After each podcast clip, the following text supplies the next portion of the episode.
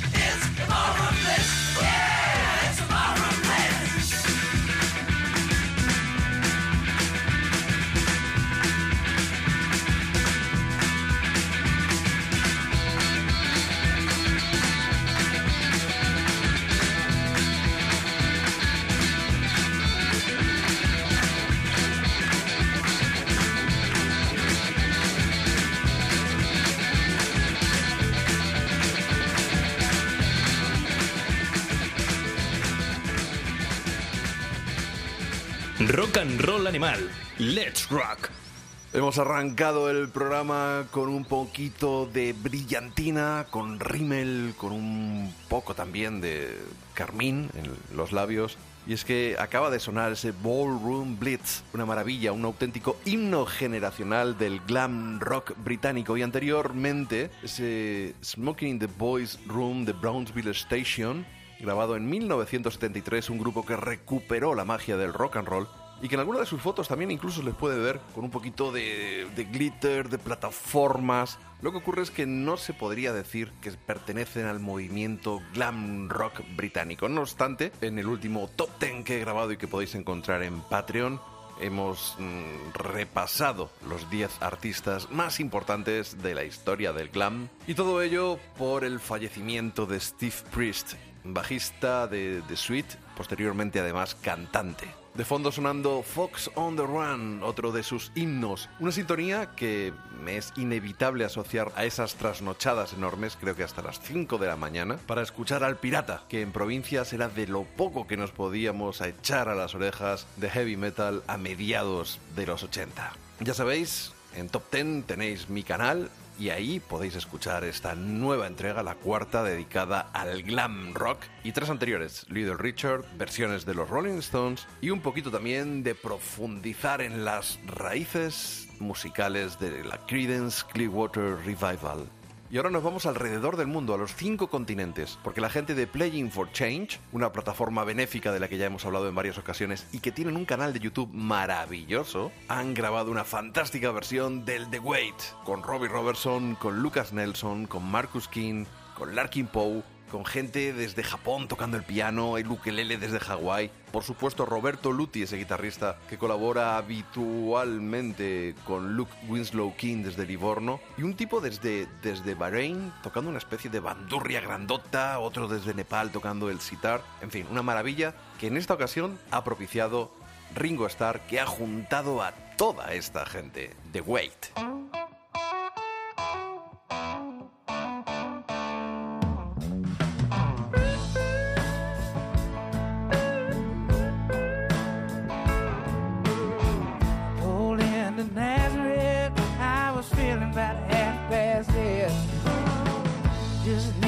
Place where I could lay my head. Hey, mister, can you tell me where a man might find a bed? He just grinned and shook my hand. No, was all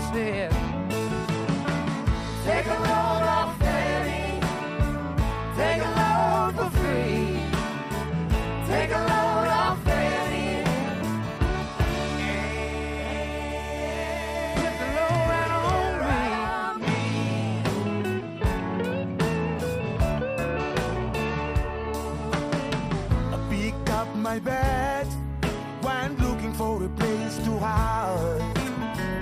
When I saw old Garment and the devil walking side by side, say, hey, come on, come on, let's go downtown.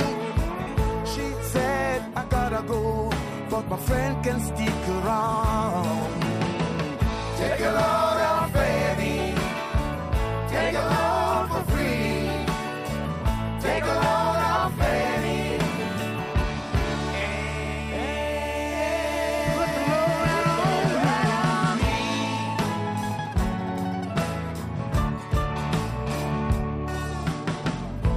down, Miss Moses. There ain't nothing you can say. Just so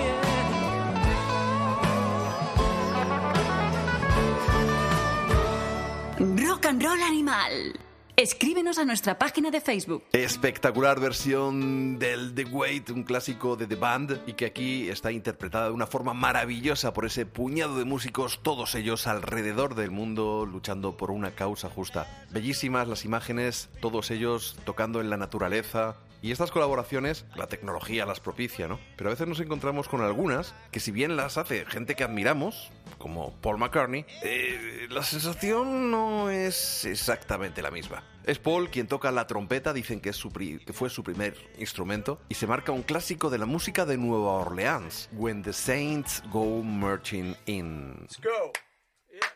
Yeah. Ready. Louis Armstrong's!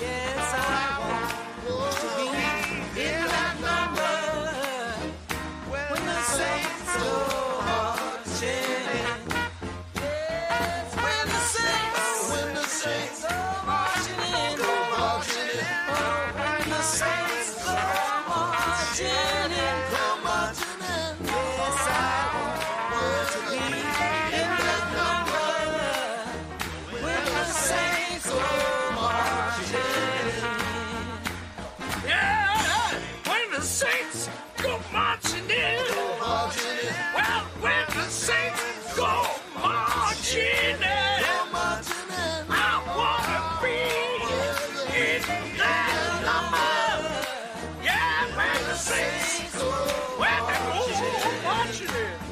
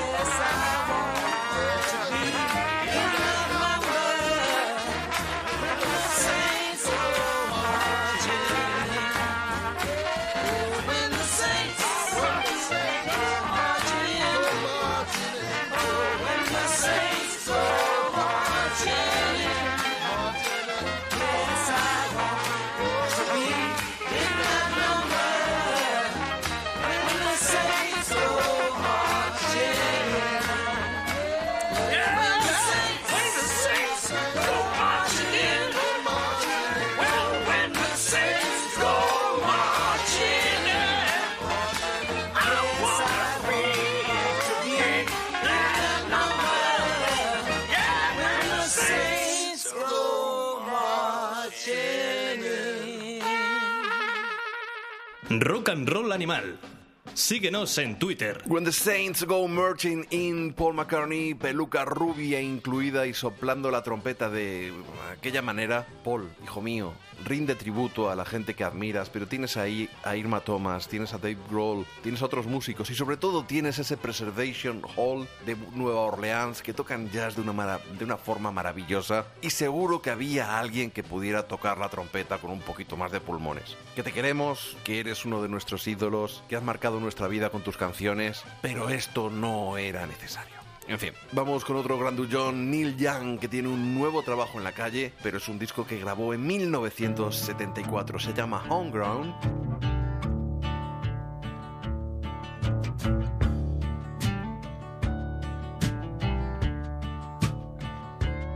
Ain't it hard when you wake up in the morning and you find out that those other days are gone? All you have is memories of happiness lingering on.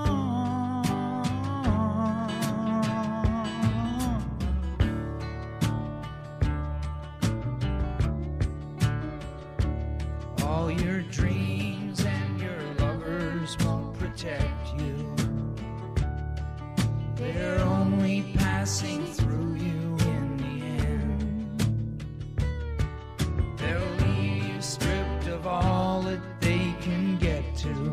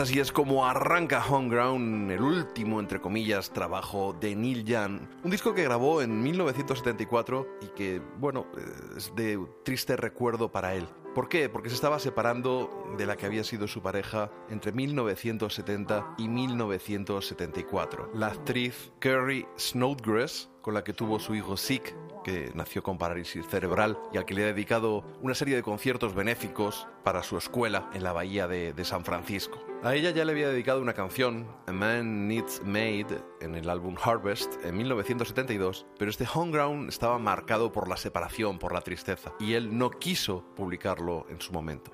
Llegó a decir a la revista Rolling Stone en 1975 que era un álbum demasiado personal, que se asustó y que nunca había publicado algo así. También dijo que probablemente nunca lo haría, pero finalmente y afortunadamente ha salido. Lo que hizo fue sacar ese mismo año, en el 75, el Tonight's the Night, que casualmente llevaba en un cajón desde 1973, otro disco de estos desubicado en el tiempo, pero al final este Homeground era como el puente sonoro, podríamos decir, entre ese Harvest, esa obra maestra maravillosa de 1972 y Comes a Time, otro álbum con un corte también acústico de 1978. Y se quisieron poner de acuerdo para sacar sus nuevos trabajos Neil Young y Bob Dylan. Yo lo tengo claro, me quedo con mi caballo loco de Toronto. Pero el genio de Duluth, el bardo de Minnesota, ha puesto en la calle Wrath and Rowdy Ways. Hay un blues llamado Crossing the Rubicon.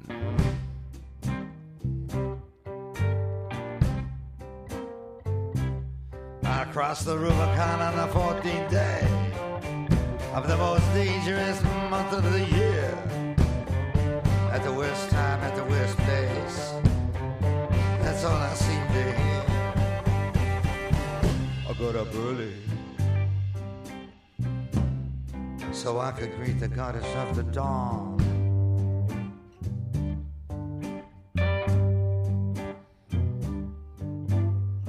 I painted my wagon, abandoned all hope, and I crossed the Rubicon.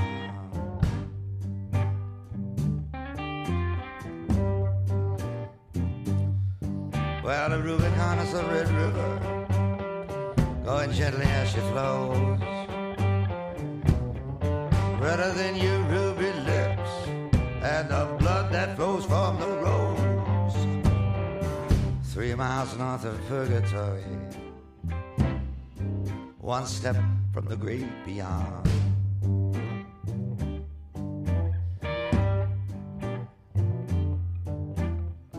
I prayed to the cross, I kissed the girls, and I crossed the Rubicon.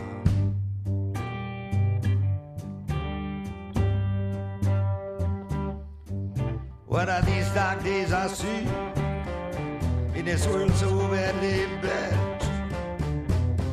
How can I redeem the time, a time so idly spent? How much longer can it last? How long can it go on?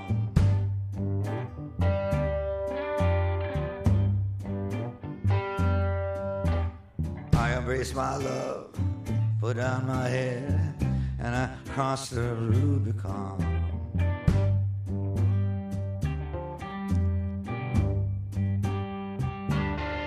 I can feel the bones beneath my skin, and they're trembling with rage. I'll make your wife a widow. You'll never see old age. Show me one good man in sight that the sun shines down upon.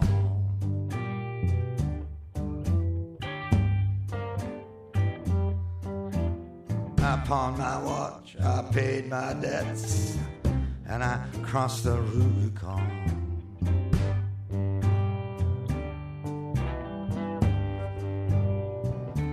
I put my heart up on the hill where some happiness I'll find. If I survive, then let me love. Let the hour be mine. Take the high road, take the low, take a, anyone you're on.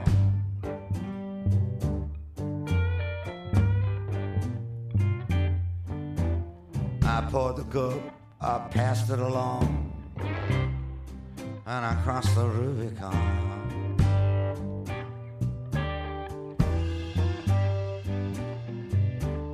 Well, you defile the most lovely flower in all of womanhood. Others can be tolerant, others can be good. I'll cut you up with a crooked knife. Lord, and I'll miss you when you're gone.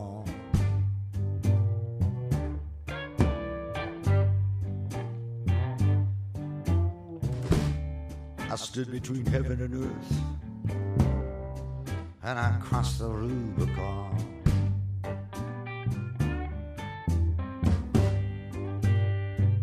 You won't find any happiness here, no happiness or joy. Go back to the gutter, try your luck, find you some nice pretty boy. Tell me how many men I need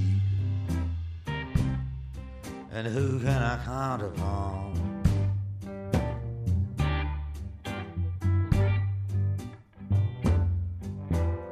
I strap my belt, I button my coat, and I cross the Rubicon.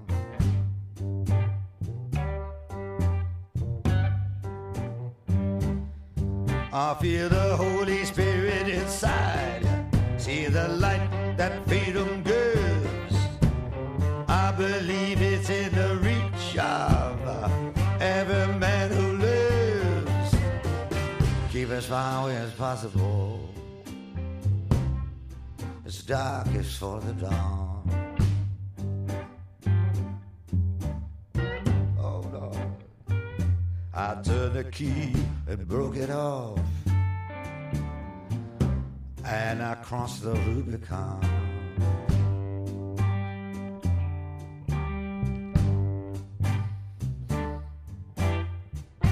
Baby, I used to let my mind.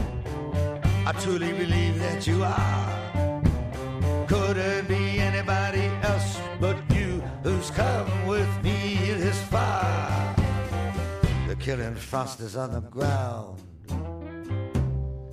and the autumn leaves are gone.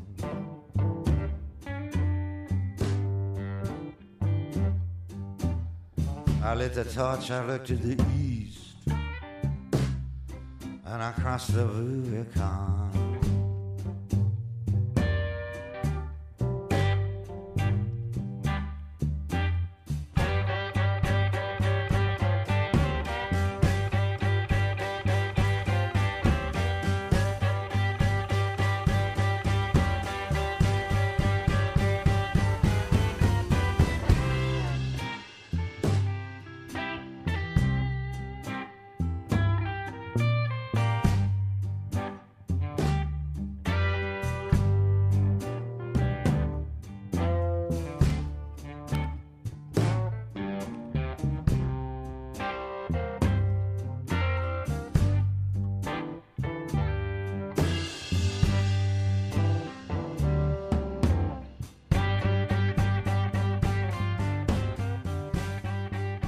And Roll Animal con JF León y Dolphin Riot. Crossing the Rubicon, una canción, siete minutazos de blues. Pues ya cuando saca un- una canción, un disco, Bob Dylan, te quedas como esperando a que alguien te diga de dónde lo ha plagiado, porque en los últimos trabajos, los que no han sido versiones de, de Frank Sinatra y de otros crooners, ha habido bastante de apropiación indebida, podríamos decir. Inspiración exagerada, podríamos también añadir.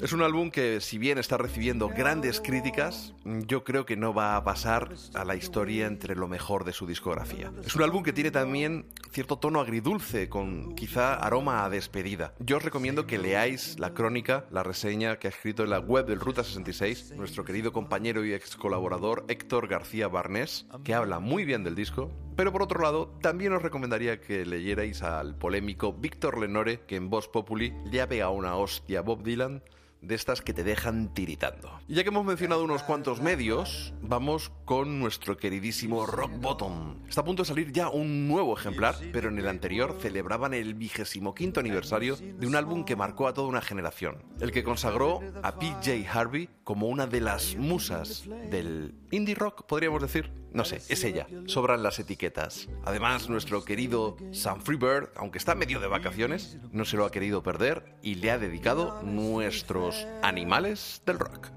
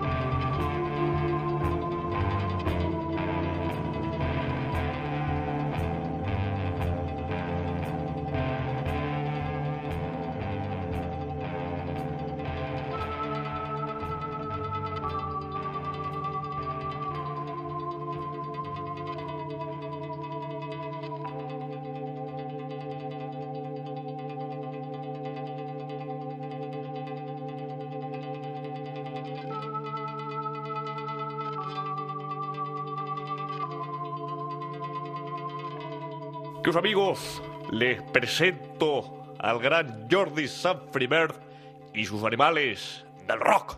Animals. Hoy toca hablarles de mi querida PJ Harvey y en particular de su tercer álbum, To Bring You My Love. PJ tomó una decisión valiente aquel lejano 1995. Mutar su proyecto, su propuesta, con una nueva formación de músicos, mandar al carajo a los de los dos primeros discos y cambiar de productor. Es probable que a partir de ese momento el artista se convirtiera en un mito. Le acompañaban Mick Harvey, Flood a la producción y su querido John Parrish. Textos oscuros, música hipnótica y una nueva imagen. PJ deja la imagen un tanto desaliñada de sus orígenes para vestirse de rojo, labios de igual color y pestañas infinitas. Sin duda, el tema por excelencia del álbum es Down by the Water. De hecho, ese tema catapultó a PJ en los Estados Unidos, con una tonada acerca de una mujer que ahoga a su hija y vuelve a la escena del crimen profundamente arrepentida mientras susurra Little fish, big fish, swimming in the water, come back here man, give me my daughter. El tema se inspira parcialmente en una composición de Led Belly titulada Salty Dog Blues. PJ Harvey fue nominada a Mejor Artista Vocal precisamente por ese tema, en el año 96, pero no ganó. El premio fue para Alanis Morissette con su tema You Ought to Know. En cualquier caso, hay un antes y un después en la carrera de PJ Harvey después de publicarse To Bring You My Love, pero no fue la última vez que se reinventó. Tanto en la propuesta musical como en su aspecto, PJ Harvey sigue siendo para un servidor una figura importantísima que no ha dicho su última palabra. Que suene Down by the Water. I lost my heart under the bridge to that little girl. So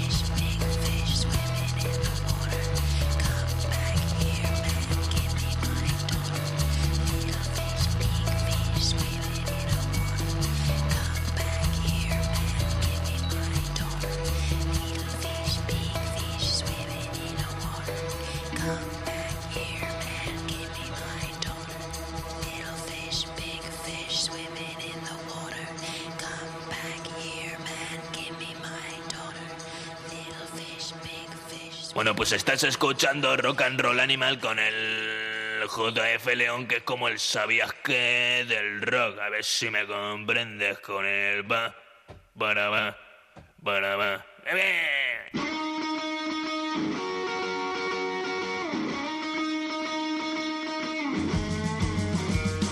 Y suena un riff de guitarra, aunque no viene de las seis cuerdas de mi querido Dolphin Riot, sino de Stevie Ray Vaughan, me parece reconocerlo, que no es el Vaughan bueno, que ese es Jimmy para mi querido Dolphin, pero creo que estamos ya en disposición de hablar con nuestro corresponsal en Dallas, Texas, y qué mejor momento, qué circunstancia más apropiada para que nos cuente por qué la estatua de Stevie Ray Vaughan en, San An- en, en Austin, perdón, a los pies del río, ha aparecido pintada, creo que de azul, perdonadme, soy daltónico, con las siglas FTP. Muy buenas, adelante, nuestro corresponsal en Dallas, Dolphin Rayo. Ah, Aquí estamos desde la ciudad en la que en la que se le quitó la vida a John Fitzgerald Kennedy informando sobre Austin, que está a tres horas.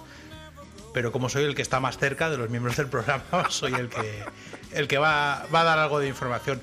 Lo cierto es que esto de FTP es Fuck the Police, que es por la canción de NWA. Recordemos que hicimos un programa el año pasado hablando de hip hop y hablamos de NWA. Y bueno, realmente a Stevie Ray Vaughan lo han eh, lo han pintarrajeado varias veces. Estando yo aquí, por lo menos dos. En febrero, de hecho, hubo una detención incluso. Y esta última vez ha sido por las, eh, las manifestaciones, iba a decir barbaridades. La moda, por esta la, movida. la moda, y, no, pero bueno, iba a decir la moda de tirar estatuas.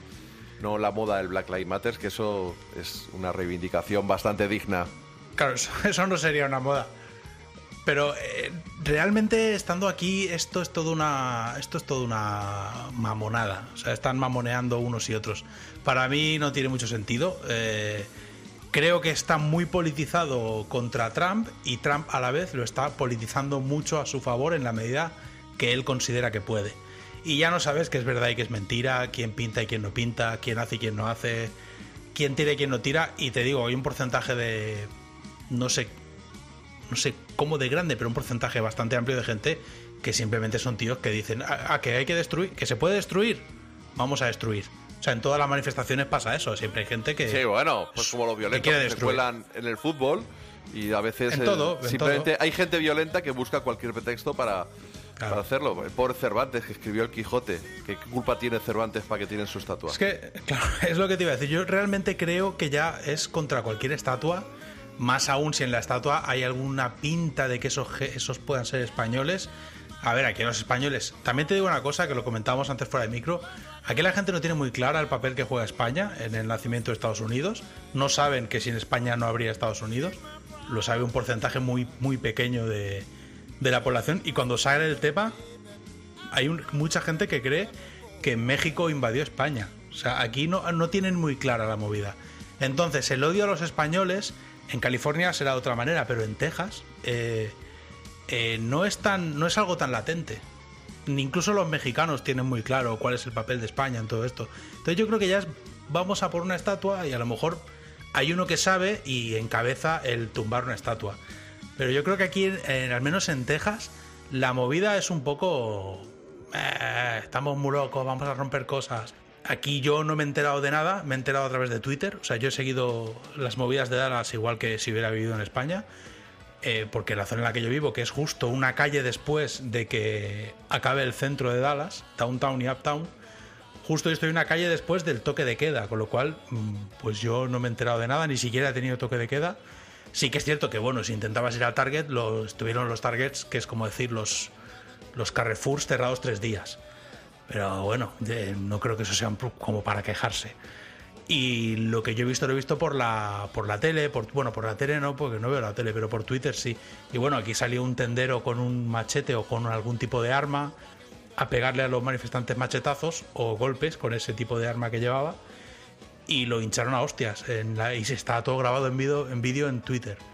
Y claro, tú te dabas cuenta, a ver, Esto es un tío corriendo para proteger su negocio, liándose a hostias con adolescentes y gente joven random. O sea, yo no tengo la impresión de que eso fuera un movimiento político organizado. O sea, realmente tú decías, esto es vandalismo callejero y punto. ¿Que el trasfondo es una reivindicación digna? Sí. Pero bueno, al final están utilizando esto los demócratas para argumentar que en Estados Unidos al final ha sido esto ha sido la gota que ha colmado el vaso y Trump para argumentar que los demócratas son un grupo terrorista. Y hombre, se convierte todo en, en una cochambre de discusión que, de la que no sacamos nada. O sea, es como si nos empezamos, no- si empezamos a acusarnos de terrorismo unos a otros, el problema de fondo no lo solucionamos y esto al final. O sea, es imposible tener una opinión fundamentada. Y cuando es imposible, porque hay tanta tanto ruido que no captas la señal, pues bueno, yo qué quieres que te diga, pues pilla a Stevie Ray Vaughan y si yo hubiera ido al centro por error, a lo mejor me hubieran pegado a mí. Porque en el fondo yo no sabía ni que había manifestación en Dallas. O sea que ya te digo, aquí, aquí en Dallas no se percibe lo que a través de los medios de comunicación que sigo de España estoy leyendo. Sí que es cierto que en California es lo, en California es otro rollo. En California se supone que hay un poco más de cultura o de información sobre la historia de Estados Unidos. Y bueno, pues la han tomado con Cervantes o con, o con Fray Junípero Serra porque representan la conquista o la invasión de un territorio. También es cierto que los que la han tomado son gente que también invadieron eh, el norte de América. O sea, Y- y- es que es un poco más- raro. Y, y mucho más salvaje. La aniquilación de indígenas en Sí, sí. Estados Unidos es mucho mayor que la que ha habido en Hispanoamérica, por decirlo de algún modo. No, pero si, si es que en el fondo eh, somos los mismos, somos europeos. O sea, aquí Sí, vinimos sí, los sí, sí. europeos y nos dedicamos a exterminar gente. Y estuvimos haciéndolo mucho tiempo. Y bueno, esa gente normalmente mm, pues están bastante tranquilos. O sea, lo- los navajos aquí han cerrado sus parques naturales y están en sus casas. Y bloqueando zonas para que no accedan los turistas.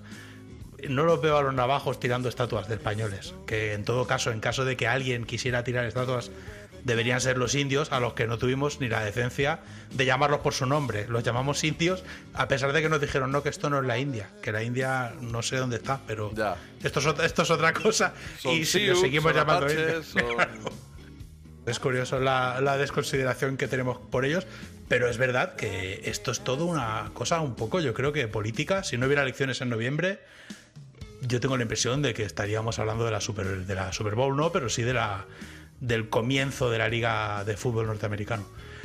Como hay elecciones y el presidente al que quieren derrocar es Trump, porque Trump es verdad que es un impresentable. Y es muy derrocable, sí. Es que es un, es que es- lo de Trump es muy heavy, ¿eh? Lo hablábamos antes fuera, fuera de micro, pero es que eh, es verdad que es un tipo al que es cierto que en- no se le puede atacar en su gestión eh, de la economía del país porque no ha ido mal. Discrepo. no ha ido mal No, porque la ver. economía mundial ha ido bien. Si le llega a pillar una crisis económica mundial, habría ido mal. Esto. que pasa Yo no que, lo vamos, sé, sinceramente. A mí me falta información. Yo lo que sé es que tú ves los datos crudos y dices, pues a este tipo no le puedes decir que ha ido mal. Es tan inútil para todo lo que es la comunicación el tipo que es imposible que este tío no reciba palos por todas partes, porque es que se ha echado encima a George Bush, a los católicos, George a la Bush. mitad del Partido Republicano. Es que claro, eh, huevos. Claro, para que George Bush haga un. eh, George Bush ha hecho un comunicado que si lo, lo- lo ha puesto en su página web, en el que dice que los que hay una, o sea, existe un camino mejor para América y los norteamericanos lo, lo elegirán. Hombre, no menciona a Trump, pero que Bush diga eso después del eso justo el día después de que disolviera una manifestación pacífica con gas lacrimógeno para sacarse una foto delante de una iglesia. Claro, eso no sé cómo se vio en Europa. Aquí los católicos eh, se volvieron locos. Dijeron, pero eh, esto, eso es anticonstitucional. ¿Y por qué están haciendo eso en nombre del catolicismo? o, Sí, de, o Cristo. Eso fue hace semanas cuando arrancó lo del Black Lives Matter y para salió de la Casa Blanca que la tenía fortificada con la valla para hacer eso. De todas formas, en Estados Unidos se hacen la picha un lío que, que, bueno, para ellos Colón es italiano, que tampoco tenemos certeza al 100%, Sí, eso- no tenemos certeza al 100% de dónde sea, de, lo mencionabas tú antes eh, antes de arrancar el programa que estábamos ahí de charleta, en un programa en uno de los episodios de Los Soprano se ve ahí el orgullo de los italianos defendiendo la estatua de Colón frente a unos indígenas. eh, en el Día de la Hispanidad, por otro lado, ¿no? Pero Claro, es que aquí, claro, claro, es que aquí el Día de la Hispanidad no, no se celebra y si lo explicaras seguramente no les sentaría bien.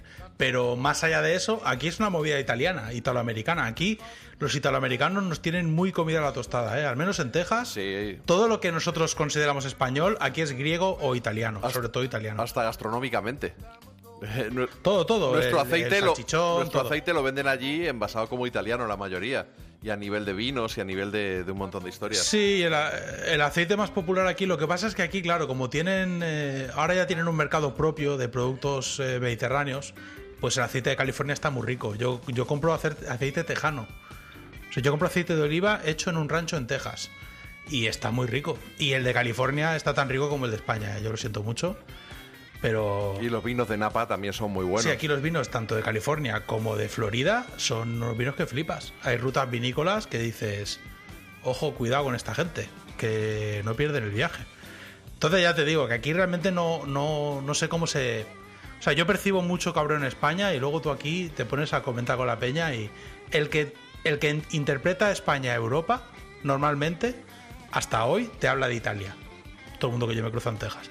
Y el que interpreta España español, yo qué sé, porque este tío es blanco, o bueno, ese normalmente te habla de México. A mí me han llegado a preguntar, oye, pero tú, por, ¿por qué, a mí y a mi mujer, ¿por qué sois tan blancos? Y es como, perdona.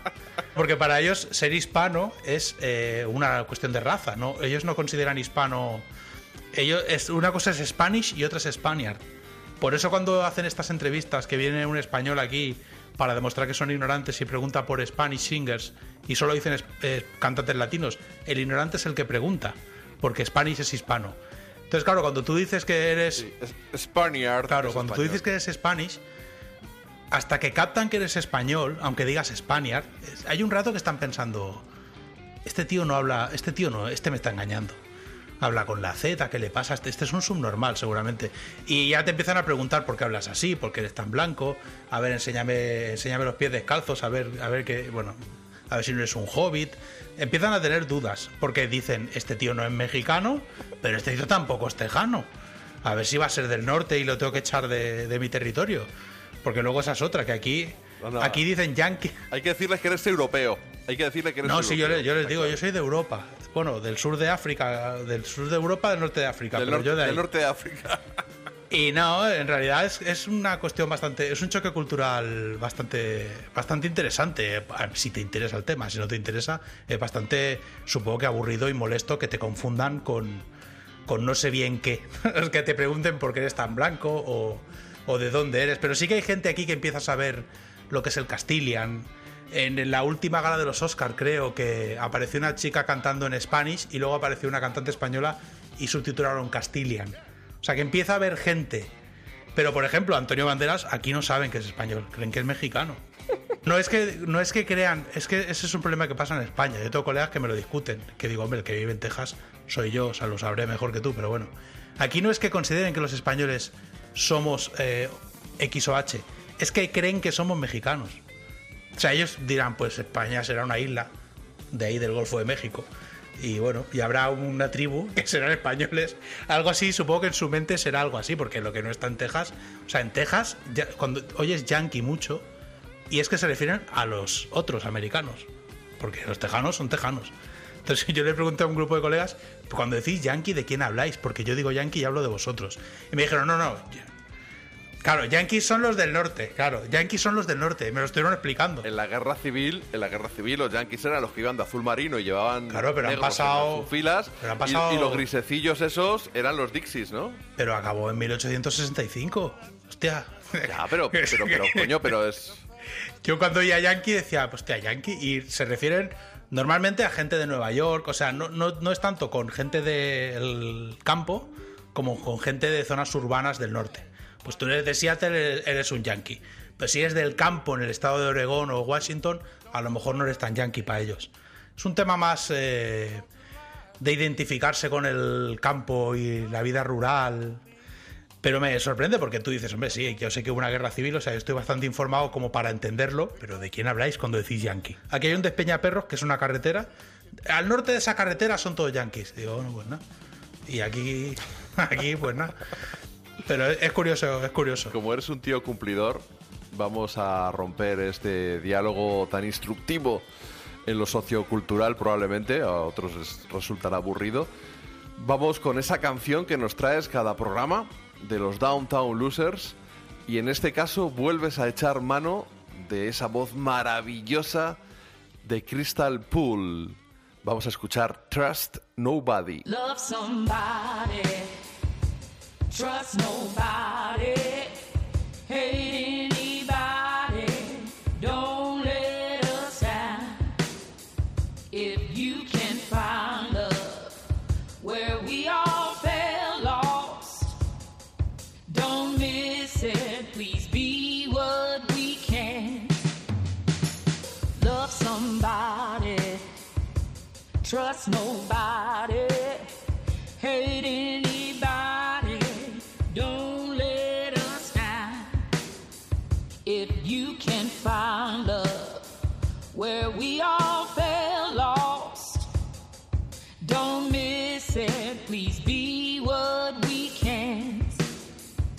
If life a struggle, you ain't got no trouble, no doubt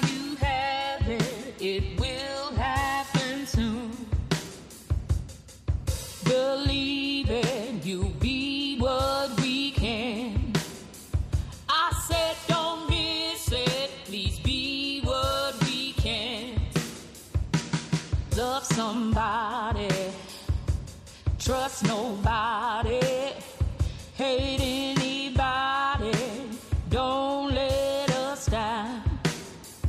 If you can find love where we all fell lost, don't miss it, please be what we can.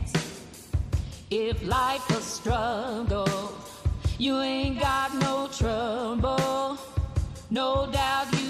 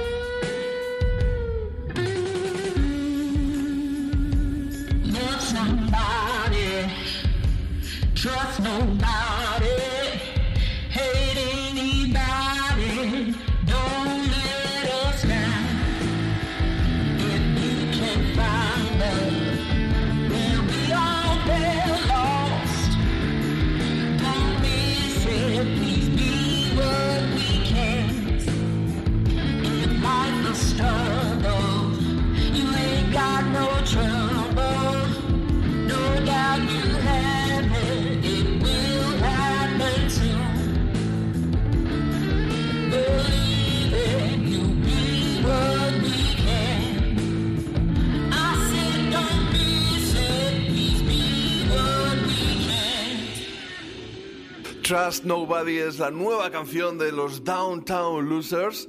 Empezó muy bien con Crystal Pool cantando, pero de repente aparece un señor be- berreando que eres tú. No, pero mola, mola el contraste, tío. Mola el contraste de ella y ese rollo que, bueno, que era como el woke up, este, como la, la otra canción que tenías grabada con ella, en la que solo cantaba ella. ¿Cómo se llama? Woke Up This Morning. Trust Nobody es el mismo rollo al comienzo, ese rollo más R&B, medio gospel, de su voz angelical y tú con la batería. Quizá en esta canción con un poquito más de eco, algún efecto, así que no soy capaz de, de definir técnicamente, pero luego entras tú a guitarrazo limpio y son los Downtown Losers a los que nos tienes acostumbrados en esta, en esta última etapa.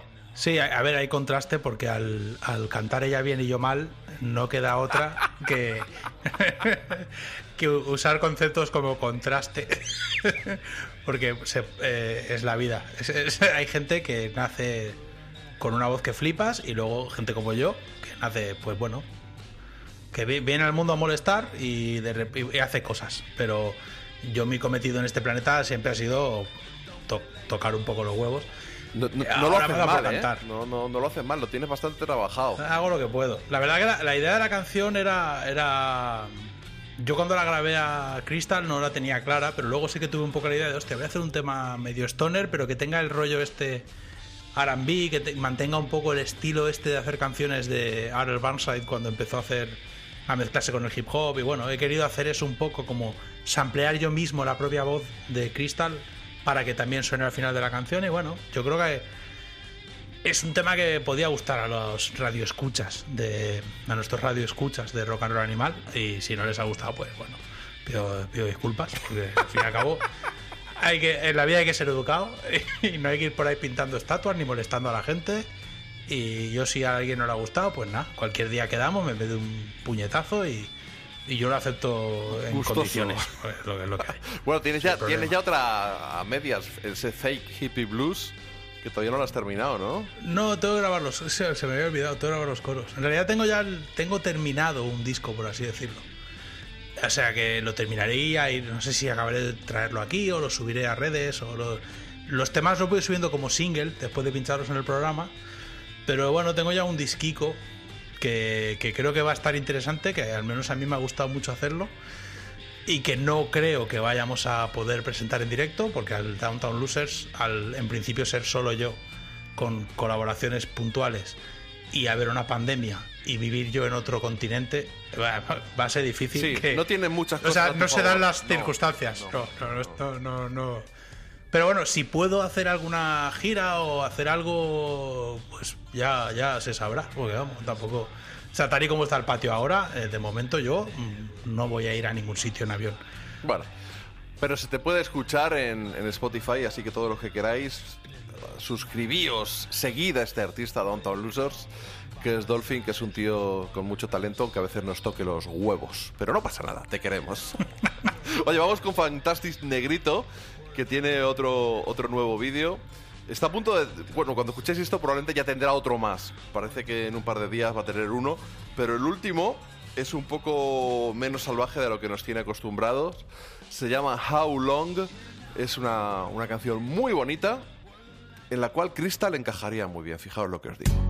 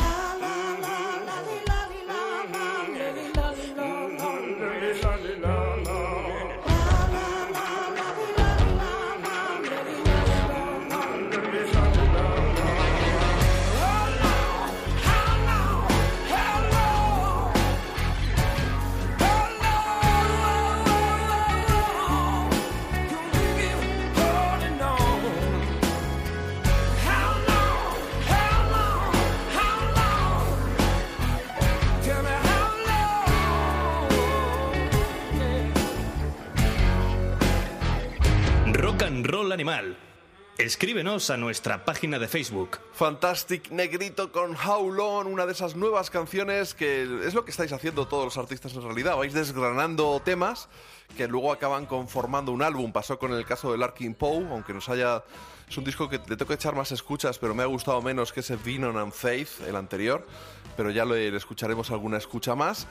Y en este lo que me mola es la pinta, ese perfil que parece Nina Simón, casi con el peinado y... Sí, la, la verdad es que a mí me está gustando mucho. Eh, me gusta mucho Fantastic Negrito. Todo lo que ha hecho a nivel discográfico me vuelve loco. Es un habitual de, de todos mis viajes en carretera. Y estoy deseando que saque un disco. Me parece un tío con un talento. Yo creo que es un compositor espectacular, además de un instrumentista brillante. A diferencia, por ejemplo, eh, de Larkin Poe, que creo que otra vez han hecho un disco que no le va a gustar ni siquiera a su familia. Pero bueno, tampoco. No, el disco es que es malísimo. El anterior era bueno, tío. El anterior era Sí, bueno. pero el anterior era bueno. A mí me gustó, pero tampoco era. Tenía tres temas muy guapos. Lo metiste en tu top del año. No me jodas ahora y sí, no te porque no era- eran chiquillas. No, hombre, porque hay, hay atenuantes, son chiquillas. Oh, Bueno, oh, son- oh, oh, oh, Pero lo digo por la oh, edad. oh, oh. No, no, no, me refiero a la edad, son Oh, millennials. oh, oh. Luego, Son luego soy yo el de la rubia y la morena. Vamos, no me jodas. No, pero no es por- a Vuelves a ser- Claro, pero no, ha no, sonado no, a no. todo. Madre mía. Chiquillas por la edad. Es que tú tienes ya la mirada sucia, pero yo me refiero a la edad. Es decir, si fueran, si fueran chiquillos, claro, son millennials que a través de YouTube se han construido una carrera en el blues. Y eso, sin entrar en géneros, me parece digno de que si hacen un buen disco y además están en todo, nominados a todos los premios, lo valoro muy por encima de lo que estrictamente me parecen las canciones a nivel de composición. Yo creo que ellas, ¿sabes? De vez en cuando sacan buenos riffs, pero luego están un poco perdidas. Muy probablemente el hecho de ser millennials, como incluso me pasa a mí, influye porque hemos crecido con otro, otro tipo de música. O sea, Yo he crecido quizá no con música ex- extensivamente comercial a partir de la adolescencia, pero hay mucha gente que a partir de la adolescencia no ha dejado de escuchar ciertos estilos. Entonces a ellas se les nota que tienen influencias que no tienen nada que ver con el. Influencias y también a lo mejor eh, directrices o ambiciones o no tener clara la dirección. Sí, porque puede ahí ser, tienen puede ser. discos con una producción muy rara, una mezcla de no saber dónde estás ni lo que quieres siquiera. Y, y bueno, pe- pero Vinon and Faith me pareció un disco más redondo, más orientado, más allá de tener buenas canciones, que siempre han tenido alguna buena canción.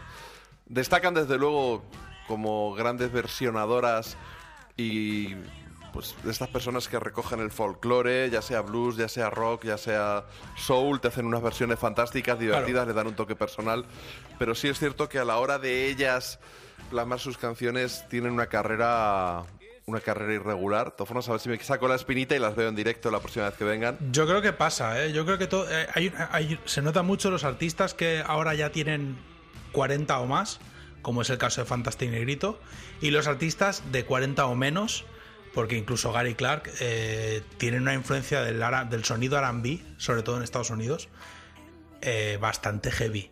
Bastante heavy. En el caso de Gary Clark lo mismo. Claro, Gary Clark eh, no es un chiquillo porque tiene mi edad, no es más joven que yo, tiene mi edad, pero es verdad que es un tío al que hay que tenerle en cuenta que está intentando defender una serie de estilos, pero luego a nivel discográfico, el último disco tiene algunas canciones que son, y, son imperdonables. O sea que Pero- ni siquiera le deben gustar a él, tiene que haber... Bueno, lo produjo él con unos colegas. eh, Se encerró en el estudio ahí en Austin. Pero es lo que te digo, me pasa con Larkin Poe, me pasa con Gary Clark Jr., me pasa con este tipo Anderson Pack, que es un tío que si hiciera soul y blues exclusivamente sería espectacular.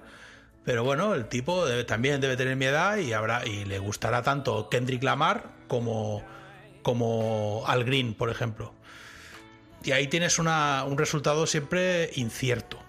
Por ejemplo, Fantastic Negrito es de otra generación. Él, él tiene, debe tener tu edad. Debe tener Sí, sí, 50. rondará los 50. Sí. Y es un tipo pues que hace gospel perfecto, soul perfecto, hace blues, se sale. Hace un tema más jarroquero, se sale. Y en directo Hace mejor hop, todavía. Se sale. ¿eh? Y en directo mejor todavía. Claro, es que es un espectáculo. Es, es un tipo que no. Realmente creo que es, es otro nivel. O sea, realmente sí que creo que. Yo soy de los que creen que hemos ido perdiendo un poco. O sea, lo que es la raza humana ha ido. ha ido menguando como, como raza. Permíteme, eh, la debacle de la industria musical a partir de los 80, creando esos subproductos infames y produciendo modas una detrás de otra, yo creo que eso ha ido perjudicando y, y yo cuando veo artistas que pegan bandazos, yo ya no sé en cuánto se debe a su factor artístico y en cuanto a su factor comercial. Eso es algo que teníamos pendiente, tenemos pendiente ese tema, pero para, para discutir en próximos programas la evolución de ciertos artistas, incluso algunos españoles, ¿no? Porque ves los discos que tienes en casa y luego ves lo que hacen y dices, aquí falla algo, ¿no? Y yo creo que también puede haber algo de eso pues en los artistas que han mencionado y en, y en los bandazos que pegan y en cómo Sí, es mezclan probable. estilos. Eh, eh, ojo, nunca sabremos la verdad, pero por ejemplo el caso de Eli Pepperboy Reed, ese disco que sacó, el Night Like This, creo que se llamaba, eso era un remedo, un pastiche de rhythm and blues, soul, medio tecno a ratos, que era horroroso y es como... ¿Qué le lleva a un artista a hacer algo así? Si no es la comercialidad, cuando me estás diciendo que te has criado rodeado de discos de soul y de blues en tu casa, que tu padre era un coleccionista y todos tus discos anteriores llevaban esa orientación y de repente sales por ahí. Mira, mm, me cuesta creer que sea una inocente evolución artística que te lleva hacia ahí, cuando después de eso has vuelto a donde estabas. Entonces a mí me, me- me cuesta creerlo. Pero bueno, vamos con... Es, es un enigma. Sí, sí, sí. Vamos con un tipo que se llama Brian Ray. Es conocido por ser el, el guitarrista de Paul McCartney, el rubio y el moreno. No, pues el rubio, ¿vale? ¿Ves? Para que veas que yo no soy heteropatriarcado. Mucha gente dirá, el rubio y el moreno. Pues este es el rubio. Eh, cuando a Paul McCartney, cuando se saca la chorra y dice, mira, yo toco la guitarra y hago punteos, entonces Brian coge el bajo, porque el moreno llevaba más tiempo en la banda y, y un poco a Brian lo tiene de putita, con perdón, de para lo que haga falta. Pero este muchacho. Pero para este muchacho, cuando era un jovenzuelo, pues eh, fue la mano derecha de Eta James. Se montaba en un coche con Eta James y con su marido, llegaban a un pueblo le estaba esperando una banda en el pueblo, él se ponía a tocar a mediodía con la banda, hacían el show, luego hacían otro ensayo por la tarde y ya luego directamente ya con ETA el show y a otro pueblo. Y viajaban ETA, el marido y él. Bueno, pues este señor tiene mucho talento. Hemos pinchado a lo largo de la historia de Rock and Roll Animal en otras temporadas, sobre todo a los Bayonets, que es un grupo que montó con el hijo de, ¿sabéis los míticos compositores, Lieber y Stowler? Que, que hicieron un montón de canciones para Elvis, entre, y antes de Elvis, ¿no? El Hound Dog, que lo hicieron para Big Mama Thornton. Pues con el hijo de, de Jerry Lieber montó, creo que sea Oliver, que es batería, montaron un grupo, los Bayonets, y acabaron contando con nuestra amiga Lucrecia López Sanz, nuestra amiga argentina de 99, y sacaron un disco muy chulo, muy chulo. Bueno, pues al final parece que han roto peras Brian Ray y, y el batería, y Brian está ahora en solitario. Ha ido sacando unos cuantos singles, eh, algunas versiones como el Cinnamon Girl, que es curioso porque el Cinnamon Girl es la canción de Neil Young y la Cinnamon Girl era la hermana de Brian Ray, que fue novieta de, de Neil Young, hermana mayor. Luego ha sacado pues canciones que él había escrito en, en los 80 para, para Smokey Robinson, el Tears of the Clown y el One Heartbeat, y las han grabado juntos.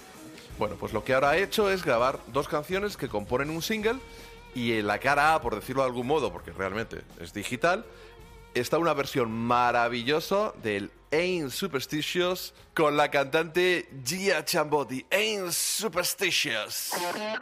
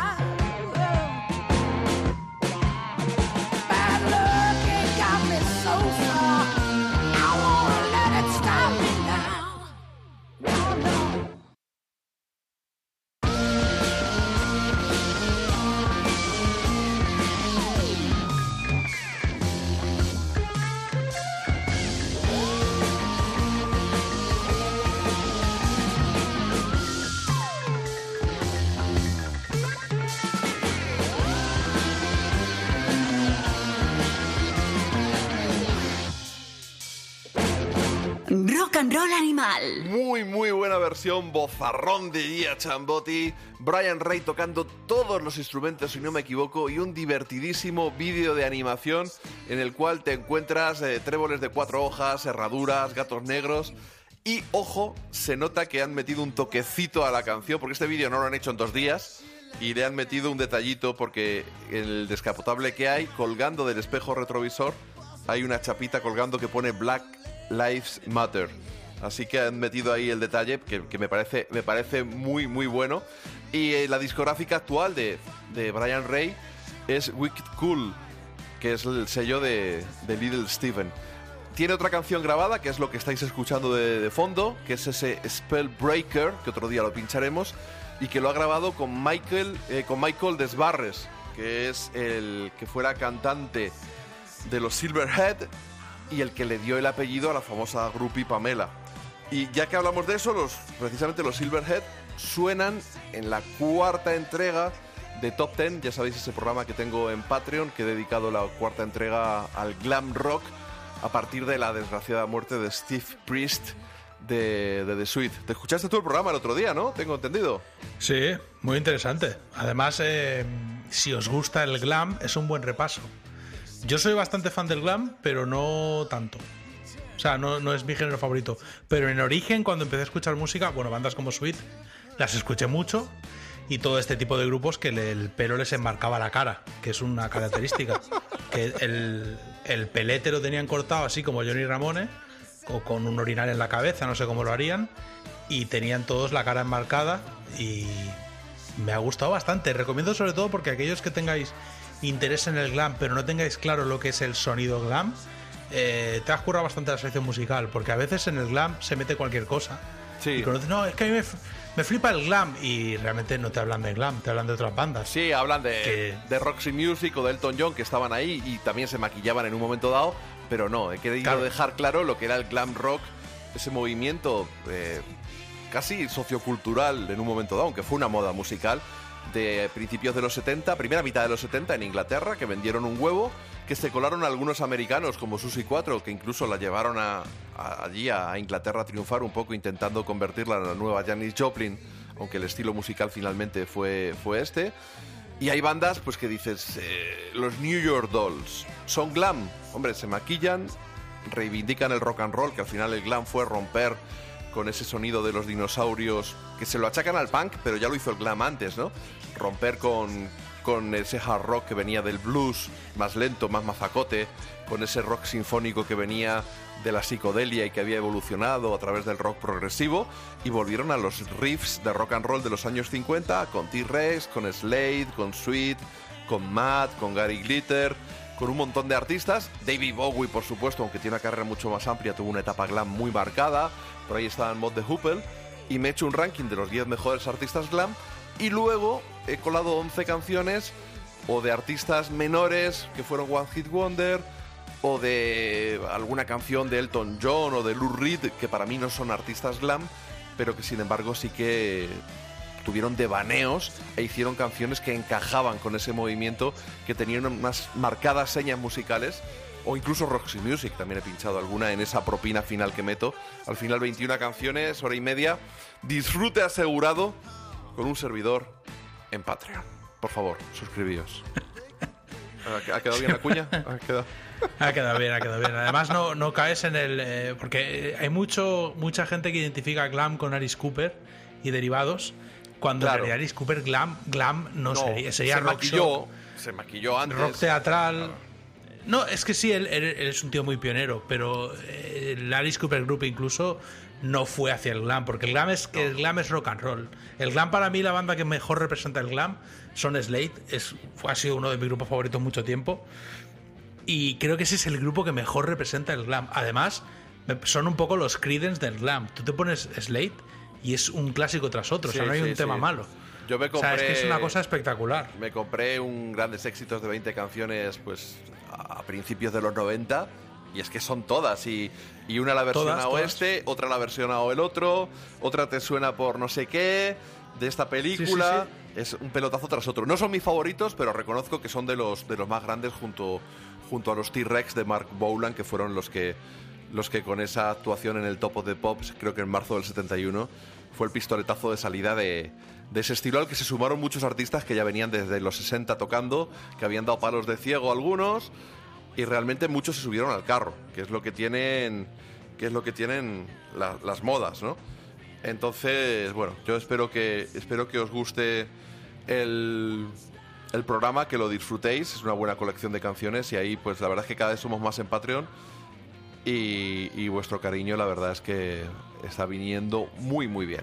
Oye, vamos a, vamos a hacer un rincón del blues un tanto particular. Sabemos que los Black Keys arrancaron siendo una banda de blues, ese dúo, Patrick Carney, Dan Auerbach.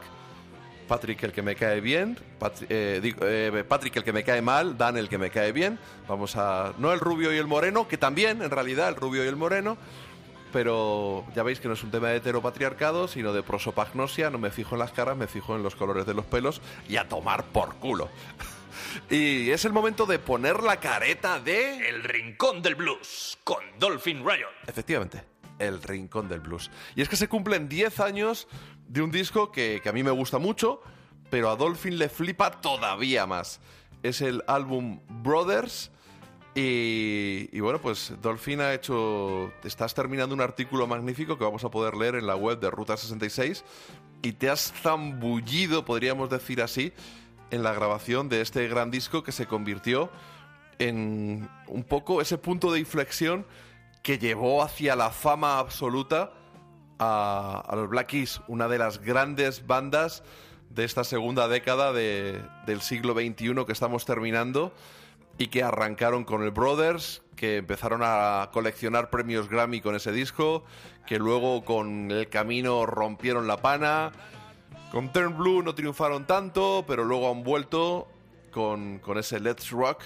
Y bueno, ya sabéis que son unos de nuestras señas de identidad en rock and roll animal. Estamos de aniversario, de aniversario de uno de mis discos favoritos. El año pasado nos vimos obligados a hacer estos rankings de la década y el primer disco para mí era el Brothers de los Black Keys, un disco de 2010, un disco que cumple 10 añitos y que además fue el paso tras un Attack and Release disco anterior que ya nos dejaba entrever lo que, lo que se estaba cociendo, el paso de los Black Keys de ser una banda de garito a ser una banda del panorama indie internacional de las que podían ir a vacilar a Nueva York o a Londres y juntarse a tomar birra con los Strokes y decir, no, yo soy de los Black Keys, que somos solo dos y somos muy guays.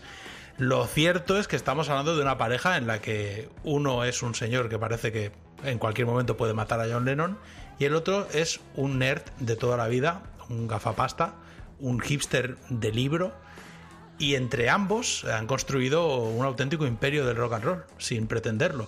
A día de hoy se les considera un grupo de rock and roll, aparte en América, en Estados Unidos, bueno, no en América, en Estados Unidos se les considera algo así como una de sus joyas, unos compositores de los que estar orgullosos. Y tenemos que recordar que esto hubo un día en que no fue así y que el primer paso hacia aquello fue un paso muy blusero. Mm, No todo lo blusero que a lo mejor en el rincón del blues estamos acostumbrados a, a escuchar. Podemos hacer una pequeña sección sin ningún problema. Más que nada porque el programa lo. Más que nada porque el programa lo hacemos nosotros, lo dirijo yo y, y al final hacemos lo que nos sale de la punta del ciruelo. Pero nada, vamos a escuchar una canción y os voy a pedir que os fijéis. These Days. These Days es el tema que cierra el disco, el, te- el tema que cierra Brothers y también la primera canción que grabaron. Entonces, fijaros sobre todo en el sonido de esta canción.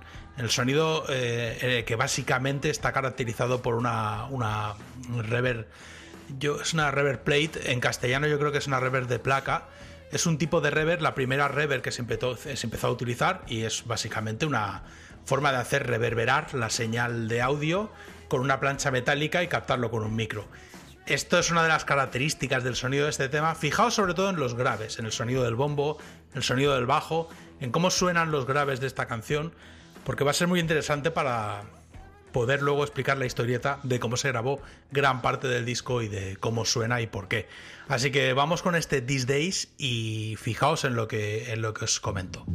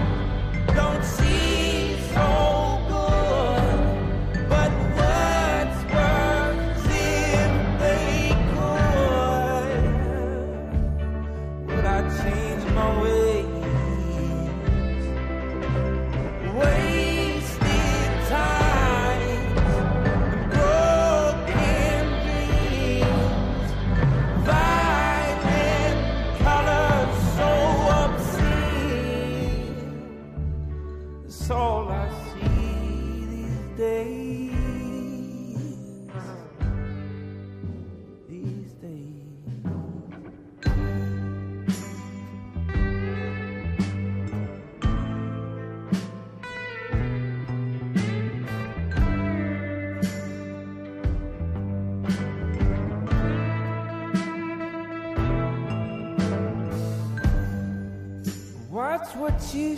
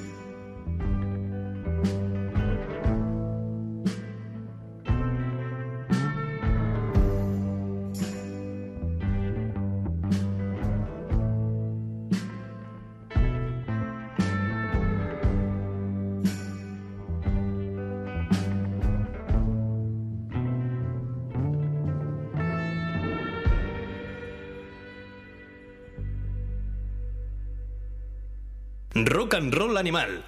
Síguenos en Twitter. These Days, Black Keys, Album Brothers, un álbum que ya en su portada eh, emulaba ese disco de Howling Wolf, en el que igual decía, este es el nuevo disco de Howling Wolf, a él no le gusta, pero a él tampoco le gustó la primera vez que tocó una guitarra eléctrica. Bueno, pues un poco con ese rollo, eh, con ese, el, el hermano de Patrick Carney es el diseñador de las portadas de, de los Black Keys y siguió ese rollo. Y todo el disco es así, estos son los músicos que tocan, este es no sé qué, explicando todo, que a mí me parece conceptualmente me parece bastante divertido y, bastante original, aunque, aunque evidentemente como en todo, como en todo, hay un- unos precedentes en los cuales eh, se basa y la gente se, se va inspirando a lo largo de la historia. Decía Dolphin que es la primera vez- canción que grabaron y recordemos que es que empezaron siendo una banda de blues, un dúo, grabando en un sótano y después se cruzó en su camino Danger Mouse, que, es un productor que en principio no se le asocia en absoluto con el blues, pero que les ayudó a lo que esto del out of the box, ¿no? Salir de donde estaban recluidos y con Attack and Release ya empezamos a oír otras cosas que no eran simplemente una batería y, y una guitarra. Y las cosas empezaron a ser distintas, pero estamos hoy con ese punto de inflexión llamado Brothers. La verdad es que Danger Mouse, como decías, es un artista de hip hop. O sea, es un tipo que no tiene mucho que ver, en principio, con el background musical de los Black Keys. Luego podemos comentar que quizá tiene bastante más que ver de lo que nosotros nos imaginamos. Pero bueno, la, la historieta de los, de los Keys, de Dan Auerbach y Patrick Carney, es que son dos chavales que eran vecinos. Eh, Patrick Carney siempre quiso ser músico, él lo tenía muy claro. El tipo se compró el equipo completo, el equipo Comansi de músico, para tener todo en su casa e ir invitando colegas, porque se ve que a lo mejor él no era muy. El don de gentes no es lo suyo. Entonces él invitaba a gente random a tocar a su casa.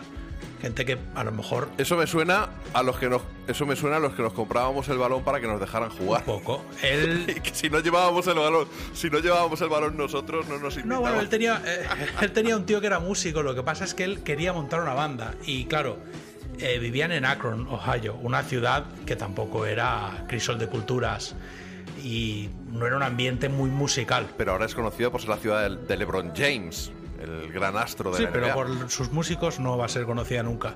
Entonces, claro, él, él pensó, porque a ver, el tipo este tonto no es.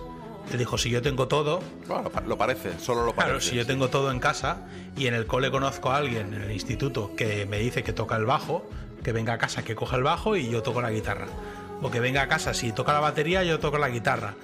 Él quería ser guitarrista, pero bueno, como vio que la cosa era difícil y era un tipo previsor, dijo, vamos a intentar cubrir todos los campos y a la que yo tenga química con alguien haciendo música, monto una banda. Bueno, por su sótano pasó mucha gente y uno de ellos eh, fue Dan Auerbach. Realmente mucho en común no tenían, se ve que Dan Auerbach era, era de los que juegan en el equipo fútbol americano, le gustaba el deporte, un americano bastante estándar, cosa que se presume en las entrevistas en general que le, que le sueles ver, es un tipo muy norteamericano medio. Y luego da- eh, Patrick Carney era un tío más bien rarote, debía ser una especie de Joey Ramone, o sea, realmente el tipo tiene pinta de ser raro.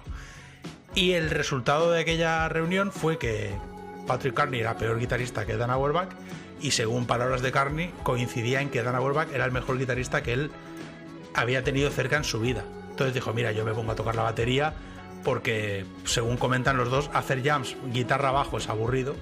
Entonces empezaron a hacer jams eh, guitarra-batería. Y así nacieron los Black Keys. El origen de la banda era básicamente, vamos a hacer música, a ver qué sale. Y empezaron a hacerlo en el sótano de Carney, que se convirtió en su centro de operaciones, su headquarters, durante muchos años, durante cinco discos, hasta que llegó Attack and Release, después de Magic Portion. Ellos eran un grupo que giraba mucho, pero por garitos y en furgoneta. Eran dos tipos en una furgoneta haciendo todos los conciertos que les ofrecían por la cifra que fuera. Entonces vivían de la música, pero vivían de la música eh, mal, como los Ramones al principio. Vivían pasando las canutas. Eh, dieron con Danger Mouse, que era un artista de hip hop. Y algo que es interesante es que a Dan Auerbach, porque de Patrick Carney no he encontrado muchas declaraciones al respecto, pero Dan Auerbach es de esta gente que considera que el hip hop es el nuevo rock and roll. Entonces, ese, ese nexo de unión, ese nexo artístico, fue lo que propició Attack and Release. Esto es interesante porque aunque Auerbach suele mencionar que les gusta mucho el sonido de los sótanos, que quería que su banda sonara medio oeste, norteamericano y todo ese rollo, Patrick Carney ya comenta eh, que Magic Portion, nanay, que él se dio cuenta de que así no iban a progresar nunca.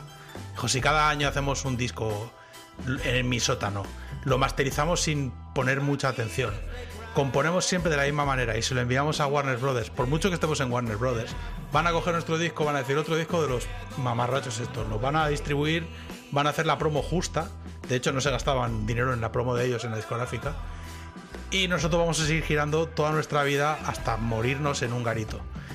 Y ahí fue cuando dijeron, esto vamos a cambiar. Yo no querría contradecirte, pero creo que estaban en V2, no en Warner en aquella época. Creo. No, V2 era el, el sello de los White Stripes. Yo creo que ellos llevan O en Vagrant, o en Vagrant. o en una filial de Warner. Ellos lle- llevan en el mismo sello. Sus discos están todos licenciados al mismo sello. Si es filial, ahí ya me la envaino y puedes borrar todo. Eh, no lo tengo claro, pero es un dato que al que le interese mucho que se meta en Wikipedia y que lo, y que lo mire. El asunto está, eh, lo interesante del asunto está en que ellos decidieron por primera vez en su historia, algo que por lo que sea no habían pensado, en hacer un disco de forma profesional. Ir a un estudio de verdad, eh, contratar a un productor de verdad, permitir que el productor meta mano en las canciones, bueno, una serie de movidas que hasta ese momento no habían sucedido. El resultado fue Attack and Release, que Attack and Release es el disco que les, les pone en el mapa. E incluso en el disco empiezan a verse los intereses musicales de- Dan Auerbach, que firmó una canción en solitario, Things Ain't Like, Things Ain't like They Used to Be. Las cosas no son como solían ser. Y esa es una canción en la que ya, si la escucháis, es uno de los cortes de Attack and Release, ya encontramos a ese Dan Auerbach que ahora hace discos en solitario, produce, o sea, ya es una canción que se aleja un poco, le- levanta un poco el, el acelerador del rollo Black Keys. Pero por lo demás, Attack and Release es bastante riff, riff pentatónicos, mucho fuzz, es un disco bastante similar a lo anterior, pero con un punto, sí que encontramos un punto de estribillos, en temas como I Got Mine, hay un- una vuelta de tuerca pequeñita, pero que ya encontramos, que le podemos atribuir al trabajo de Angel Mouse y que les hizo abrirse al mundo del indie. Y bueno, aquí viene el momento interesante de la historia. El momento interesante de la historia es que en ese mismo periodo eh, Patrick Carney se estaba divorciando. Patrick Carney tuvo un divorcio muy amargo. eh, luego, en 2014, cuando estaban haciendo Turn Blue, le tocó a Dan Auerbach. Pero el primer divorcio amargo dentro de la banda fue el de Patrick Carney. El tipo, bueno, se le- os podéis imaginar que se estaba derrumbando su mundo. Él cuenta en sus propias palabras, es que es uno de sus mejores amigos de toda la vida. Resulta que estaba acostándose con su mujer.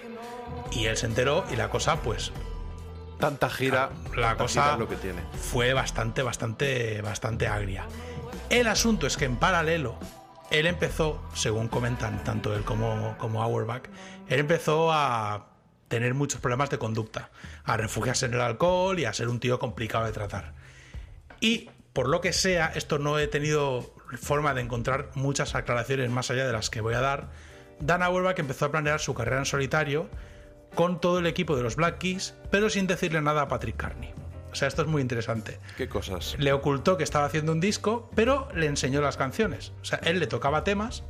Decía, mira, tengo este riff y esta letra. Y el otro decía, hostia, qué guay, pensando, para el nuevo disco. Y en realidad el otro decía, bueno, le ha gustado. Voy a meterlo en mi disco. Y así estuvieron un tiempo. Eh, planeó la gira mundial porque tocó hasta en el Azkena con el... Sí, yo le vi. Ese disco Keep It High me gustó mucho y en el Askena dio un muy buen concierto. Planeó la gira mundial con el manager de los Black Keys, todo con el entorno de los Black Keys, pero por lo que sea que decidieran, que yo no lo sé, le, Ah, se olvidó comentárselo. le- le ocultaron las cosas. Hay una declaración muy, muy divertida. No seas mal pensado. Yo lo vi- hay gente dispersa, hay gente disoluta, pues lo mismo se te olvida. Te pasa en unos años, durante unos meses se te olvida comentárselo. Hay una declaración que dice Dan Auerbach que él le enseñó las canciones, pero que por lo que sea se le olvidó decirle que no eran para los Black Keys. ¿Ves? ¿Ves? Es, como, pues, pues se me pasó. El típico detalle que dices, oye, mira, que voy a estar unos meses de gira mundial, pero que tú no vienes.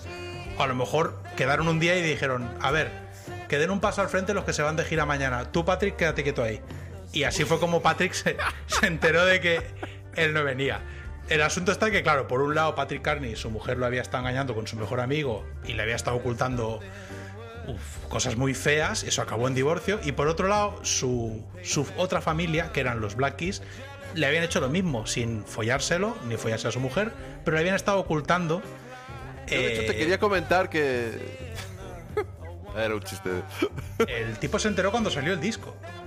O sea, yo imagino que Dan, Auer, Dan Auerbach sacó el disco y, y no encontró el momento y Patrick Carney se, met- No toma, toma esto. visto. Mira, mira, ¿qué es esto? Nada, un disco que saca. Esto. Oye, he, he visto un cartel que pone que Dan, Dan Auerbach presenta un disco aquí al lado. Ay, ¿no no sabrás nada. dicho? No, yo no. Yo, si te lo comenté, no te dije nada. Sé. Pues el caso es que la banda estuvo a muy poquito de separarse. Esto, eso pasó en 2009, en 2009.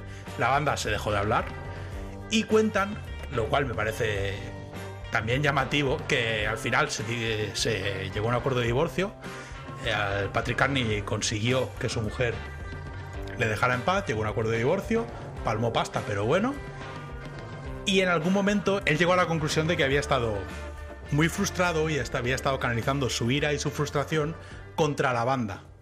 La ira y la frustración que le causaba su exmujer. Y como ya estaba liberado y estaba feliz, se dio cuenta e hicieron las paces. Se dieron, según cuentan los dos, se dieron un abrazo y no se volvió a hablar del tema. A mí me llama la atención que se haya solucionado tan fácilmente algo tan heavy, al menos que parece tan heavy. Pero bueno, eso fue así. En 2009 finalmente la banda se pudo separar. De hecho se dejaron de hablar y la banda perdió el contacto. Dan Auerbach se fue de gira y Patrick Carney pues se quedó allí en, en Akron, Ohio, que estará siempre nublado porque eso es como una peli de los Cohen. O sea, eso no es un sitio para estar feliz. Y el resultado de todo esto fue que acabaron haciendo un disco de hip hop ese mismo año. Es un disco del que se habla poco de los Black Keys, pero lo hicieron, el Black Rock, que es un disco en el que básicamente se juntaron en un estudio en Nueva York con artistas de hip hop y hicieron, eh, durante el proceso de grabación, compusieron las canciones, todos los ritmos, grabaron todo el disco y para adelante. Este disco Black Rock a mí me gusta, pero tengo que reconocer que es un que si los Black Keys hubieran seguido por ahí me hubiera decepcionado. O sea, hubo un momento que la zozobra de la banda se convirtió en demasiado, porque claro, ver a un grupo que apuntaba a lo que apuntaba con Attack and Release haciendo canciones con eh, RZA y peña de este estilo o con Butan Clan, que te pueden gustar Butan Clan, pero Butan Clan si hacen un disco con los Heracopters, pues a lo mejor no me interesa demasiado. Y por lo que sea, la cosa se solucionó completamente, se sanaron las, las, eh, las heridas que tuvieran entre ellos y vio la luz el disco que pasamos a escuchar, el Brothers, el disco del que estamos hablando, y pasamos a escuchar una nueva canción, si os parece, porque estamos dando un poco la chapa. Pero quiero que en esta canción os fijéis en los graves. Bueno, yo y tú por extensión. Si yo doy la chapa también la das tú. Esto es, es algo que no puedes evitar. El tema está en que quiero que os fijéis en esta canción, en cómo suenan los graves. Vamos a escuchar Next Girl, que es la primera canción que grabó el grupo, no la primera canción del disco, pero sí la que grabó en el segundo estudio que utilizaron, que fue el Muscle Shows. Vamos a hablar de eso después de escucharla, pero fijaos sobre todo en cómo suena el bajo, cómo suena la batería, cómo suena el bombo y cómo el riff de la canción está todo, todo el peso de la canción lo lleva el bajo. Y luego los adornos de guitarra es obvio que están puestos encima. Vamos a fijarnos en eso y luego seguimos hablando de este, de este Brothers y des- desgranando un poco la producción del disco que convirtió a los Black Keys en número uno por primera vez en los, en los Estados Unidos.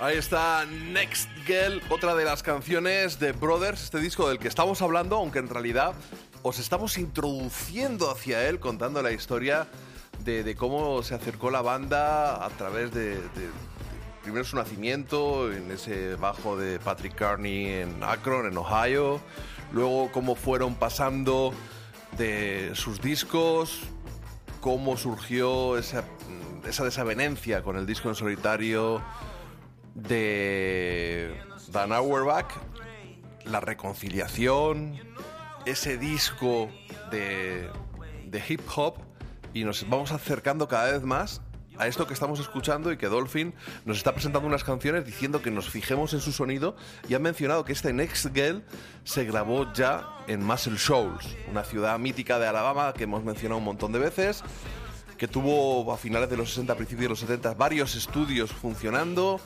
que el más conocido es el Fame Studios de Rick Hall, donde Aretha Franklin grabó su primer disco para Atlantic, pero lo cierto es que sufrió una OPA hostil por parte de, muchos de sus músicos que montaron los Muscle Shoals eh, Sound Studio o algo así, que han sonado aquí en Rock and Roll Animal cuando pinchamos el otro día esa versión de, de Cher del For What Is Worth, creo recordar.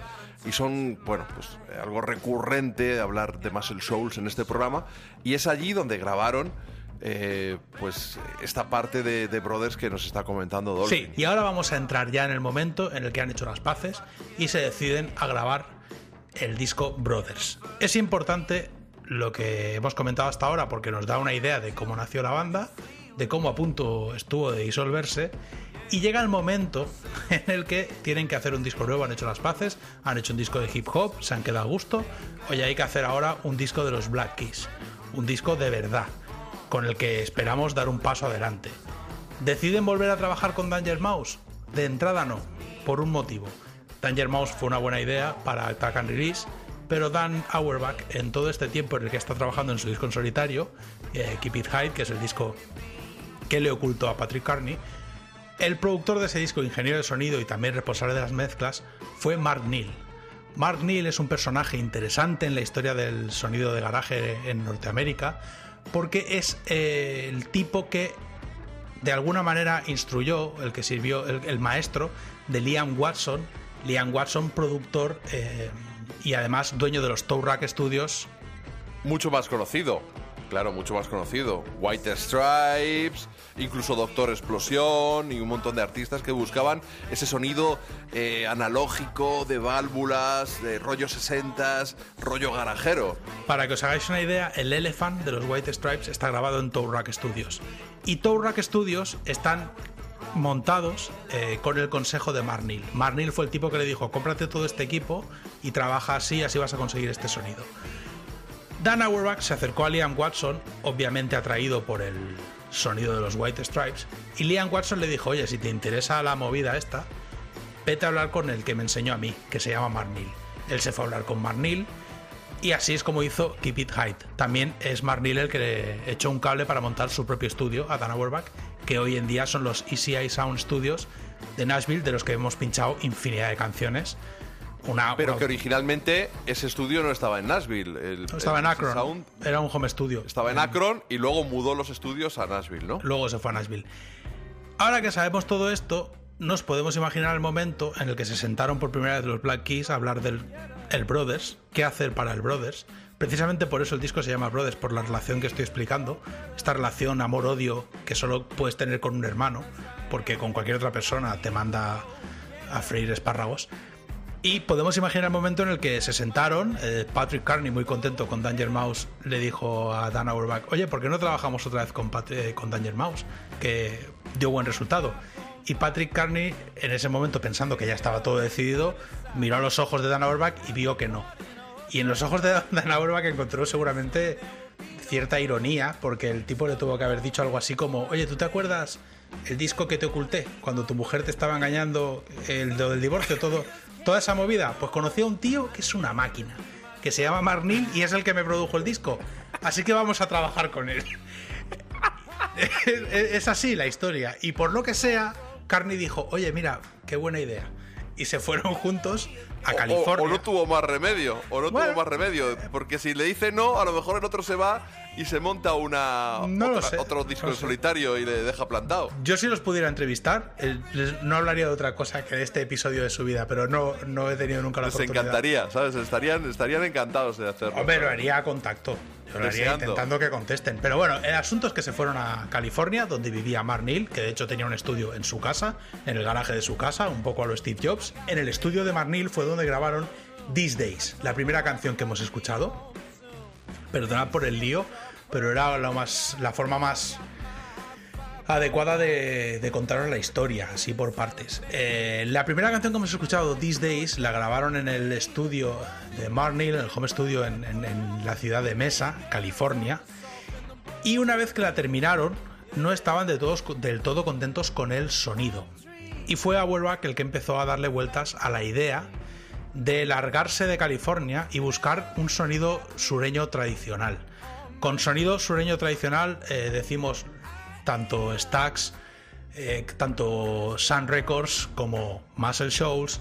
Él estaba muy obsesionado con un estudio en Tyler, Texas, que es un estudio legendario también y un sonido muy particular.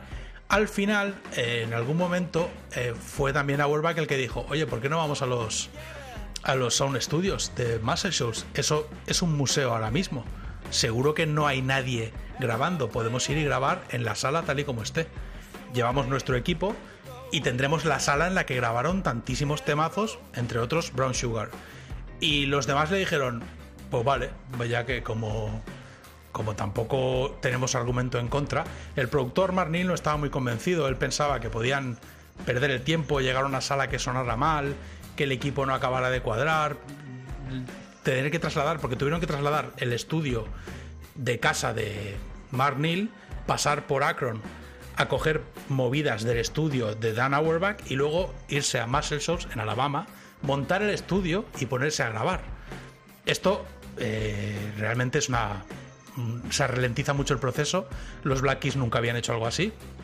Habían grabado toda su vida o en el sótano de Patrick Carney o en un estudio concreto con un productor concreto y era una marcianada un, un poco friki. Pero bueno, eh, Mark Neal dijo, mira, nos vamos para allá, si sale mal volvemos a mi casa y terminamos el disco, que ya tenemos un tema que sabemos que funciona. Y así es como se fueron al estudio de Muscle y consiguieron ese sonido que habíamos oído en la segunda canción, en Next Girl. La clave del estudio, en palabras, eh, palabras exactas de Mark Neal, es que tiene eh, está mal construido, está hecho de, está hecho de piedra y tiene un problema de construcción a nivel acústico. Entonces, cuando tú estás allí, las frecuencias medias, las frecuencias pueden ser graves, medias o agudas, pues las que están en medio suenan fuertísimo. Y las frecuencias graves, de alguna manera, son absorbidas tanto por las paredes como por el suelo, que tiene un suelo que, según explica Mark Neal, es un material que absorbe mucho las frecuencias graves. Entonces, desde que llegaron, todo les sonaba muy agudo. Entonces dijeron, no, vamos a empezar a, vamos a sacarle los graves a todo. Pusieron, la batería la afinaron súper grave, la llenaron de trapos por encima. El bajo también, todo lo más grave que pudieron. Los amplificadores, todo lo más grave que pudieron. La sala, la pecera, la sala en la que estaban mezclando, tenía el mismo problema. Entonces tiraron los graves al 10. Todos los graves al 10. Y fue el productor, fue Neil, el que le dijo a Auerbach, oye, ¿por qué en lugar de grabar con la guitarra y batería no coges el bajo? Él tenía un Rickenbacker. Coge mi Rickenbacker, mi Rickenbacker, que suena muy grave. Intentad, hacer todo el disco bajo y batería. Y luego encima grabamos las guitarras. Precisamente porque no se fiaba del sonido del lugar. Y así fue como por primera vez los eh, Black Keys decidieron grabar bajo y batería y empezaron a construir todas las canciones en base a riffs de bajo. Se nota muy claramente en Next, Next Girl, la canción que hemos oído, pero es, es así en todo el disco. Solo hay dos canciones en el disco que no siguen este patrón, sobre todo una de ellas, These Days, la que hemos oído, y la otra, que suena mucho más brillante y mucho más moderna, es el single. El single con el que consiguieron su primer número uno y además hicieron un videoclip mítico, legendario, que todos habréis visto, en el que van a un parque con sus hijos. Los hijos intentan conquistar, conquistar una niña. La niña les hace un poco la 13-14, los niños se acaban dando de hostias. Los Black Keys intervienen para separar a los niños. Aparece la madre de la niña y les pasa a ellos lo mismo y también se pegan. Ese videoclip eh, es el de Tighten Up y esta canción que la vamos a oír ahora, es el primer número uno de los Black Keys. Y después de oírla, comentamos que esto precisamente no es mérito de Mark Neal, ni de Muscle Shoals, ni de nada de todo lo que acabo de explicar, sino que es, curiosamente, una segunda historia por la cual los Black Keys se hicieron famosos. La primera podría ser rescatar Muscle Shoals, rescatar el sonido de Muscle Shoals, atreverse a ir a lo que era un museo, a grabar un disco en un sitio que no se había hecho un disco hacía 30 años. ¿Puede que todo eso fuera la clave para conseguir un disco tan carismático y único en su sonido? Puede, pero lo petaron por esta canción que vamos a ir, por este Tighten Up.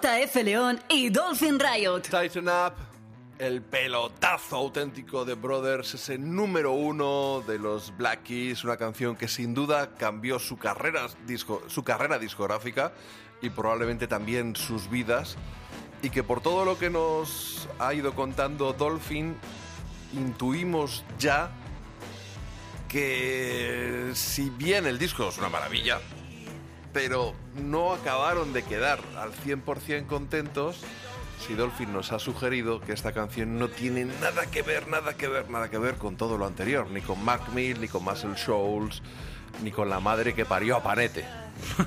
Pues así es. Eh, eh, realmente el asunto es el siguiente. Cuando ellos tomaron la determinación de irse a Muscle Shoals, esto llamó la atención, porque era un grupo con, que ya tenía el interés de medios de comunicación como Rolling Stone, Y además había crecido mucho con su último disco, entonces el hecho de irse a un sitio tan mítico como Muscle Shoals, en donde se habían grabado canciones tan legendarias y con un sonido tan particular, eh, llamó la atención de los medios de comunicación. Pero el gran single, lo que los convirtió en estrellas en todo el mundo, fue Tighten Up. Esta canción, que el título hace referencia a lo que les decía Mark Neal en el estudio de Muscle Shoals en Alabama, como es como si te dijera tocar más apretados, o sea, es cuando estás tocando que vayáis más juntos el bajo y la batería. Esta canción la grabaron en Nueva York, tenían un día libre, no tenían nada que hacer. Resulta que Nueva York es la ciudad en la que vive Danger Mouse. Él tiene un estudio en, Brooklyn, de, Bunker Studio. Le pegaron un toque y dijeron, oye, ¿te hace unas birras por la tarde? Y quedaron para tomarse unas birras Danger Mouse, Dan Auerbach y Patrick Carney. Al estar los tres juntos, esto es lo que cuenta Dan Auerbach, dijeron, ya que estamos en Brooklyn, vamos a tu estudio. Y nos tomamos las birras en el estudio. A ver si, a ver si se nos ocurre algo. Ojo, ¿eh? A ver si se nos ocurre algo. Se metieron en el estudio a tomar birra y salieron del estudio con Tighten Up. La canción tiene otro rollo, el bajo suena mucho más redondo, mucho más brillante, el- todo tiene mucha más presencia y sobre todo las frecuencias, tanto agudas como medias, suenan mucho más redondeadas y mucho más modernas, mucho más a disco de hoy en día y a producción de hoy en día. El asunto es que la canción la compusieron, la grabaron, la produjo y la mezcló Danger Mouse después de haber terminado el disco, sin tener nada que ver con el disco. La metieron, es el tercer corte del disco, fue el single y también el videoclip. Además fue la primera vez que su discográfica invertía dinero en ellos para hacer promoción. Y de ahí el gran éxito de los Black Keys. Una cosa que quería decir, que me llamó la atención, es que como os he comentado antes, hay dos grandes divorcios, al ser solo dos músicos, si hubiera sido cuatro habría cuatro grandes divorcios, pero hay Bueno, solo dos. eh, Te Sí, recuerdo que Steve Earle tiene siete, ha tenido siete mujeres, ¿eh? Claro, Eso bueno. Significa que ha tenido al menos seis divorcios. Es que madre mía. El, di- el- el- el acuerdo de divorcio de Patrick Carney, según palabras de Patrick Carney, supuso 500 mil dólares. Eso implica que el patrimonio de Patrick Carney en el momento que se divorció en 2009-2008, cuando Attack and Release, sería de un millón de dólares. Porque más Que o menos. tampoco es tan puedes mal, ¿eh? No eran, un- no eran ya unos muertos de hambre, no, No, eran hombre. esos chavales que iban en una furgoneta recorriéndose Europa, que tocaron para 50 personas en el ritmo y compás en 2005 No, aquí en porque, Madrid. Claro, esos son los previos al Attack and Release. Attack and Release fue el disco que los convirtió en una banda que producía pasta, aunque también te digo que seguían girando sin parar. O sea, para mantener ese nivel de ingresos tenían que girar sin parar. Luego el divorcio de Patrick Carney en 2014, cuando grabaron Turn Blue. Dana Werbach, Dana Werbach. O sea, eso de Dana Auerbach, en 2014, cuando grabaron Turn Blue, le costó 5 millones de dólares. Bueno, lo cual implica claro, que el patrimonio de Patrick Carney en el plazo de 3, 4 años se había multiplicado bastante. Es interesante el hecho de cómo una banda cambió gracias a una canción, pero es realmente, si os fijáis en la carrera de los Black Keys, realmente lo, lo que se convirtió en éxito masivo absoluto como disco entero fue El Camino, que fue el disco que vino Sí. después, un disco mucho más rock and rollero y hecho ya en, in- porque tontos no son. Ahí fue cuando dijeron, oye, a partir de ahora trabajamos con Danger Mouse por lo menos un par de diquillos, porque el tipo Sí, debe, sí, saber, debe saber lo que hace. Oye, Y hablando esas- del camino, y perdóname el inciso, el camino, muchos ritmos, muchos. La producción a veces suena a glam, suena a T-Rex. Sí, a rock and rollete. Y de hecho, el, he arrancado el programa de Patreon de Glam Rock que mencioné anteriormente con el Tiger Feet de Mad, una banda que aquí no es muy conocida, pero que en su momento tuvo su, su éxito allí en Gran Bretaña. Y que el arranque se parece mogollón al de Lonely Boy. Sí, a ver, yo no creo que se parezca tanto, ¿eh? Es que, claro, el... No, pero bueno, pero es que es, es- es- eso es- están tocando en una posición... Los Black Keys hacen una cosa que es muy particular de los Black Keys realmente. Y de hecho los Black Keys se dedican, eh, una cosa que ayer te lo comentaba por WhatsApp, los Black Keys se dedican, tienen el, oído muy fino, pues se dedican a demandar a grandes compañías que les plagien canciones. A Home Depot, que es como el héroe Merlin en Estados Unidos, los demandaron por eh, Lonely Boy y ganaron. Les tuvieron que pagar pasta. Lo que pasa es que tienen estos acuerdos secretos que no se puede saber las condiciones. El asunto es que Home Depot les tuvo que pagar pasta, pero lo han hecho por varias canciones. Por Cotton the Ceiling, que es un single también del camino, también tuvieron un pleito, creo que con Pizza Hut. por copiarles la canción para un anuncio. Bueno, eso, eso ha pasado también con. No, no serás Tom Waits o Nick Cave. No quiso vender una canción y dijeron, bueno, pues vamos a hacer una canción de tu estilo. Y también, y también ganó el juicio, ¿no? Porque cuando te, cuando te intentan imitar completamente, pues, pues denuncias. Si, si tenéis en mente plagiar a los Black Keys, más os vale no tener éxito porque os cae una demanda, una demanda seguro. Pues están viendo todo el día la tele. Están todo el día viendo la tele a ver los anuncios. No ven, no ven los programas, ven los anuncios. Decir una cosa, has hablado de, de oído fino. Yo te voy a hacer una confesión y quizá me la podía ahorrar y quedar mejor. Yo llevo, pues, casi 40 años escuchando, no, sin casi 40 años escuchando música. No soy músico. Yo no había notado esa diferencia de sonido entre These Days, Next Girl y Tighten Up.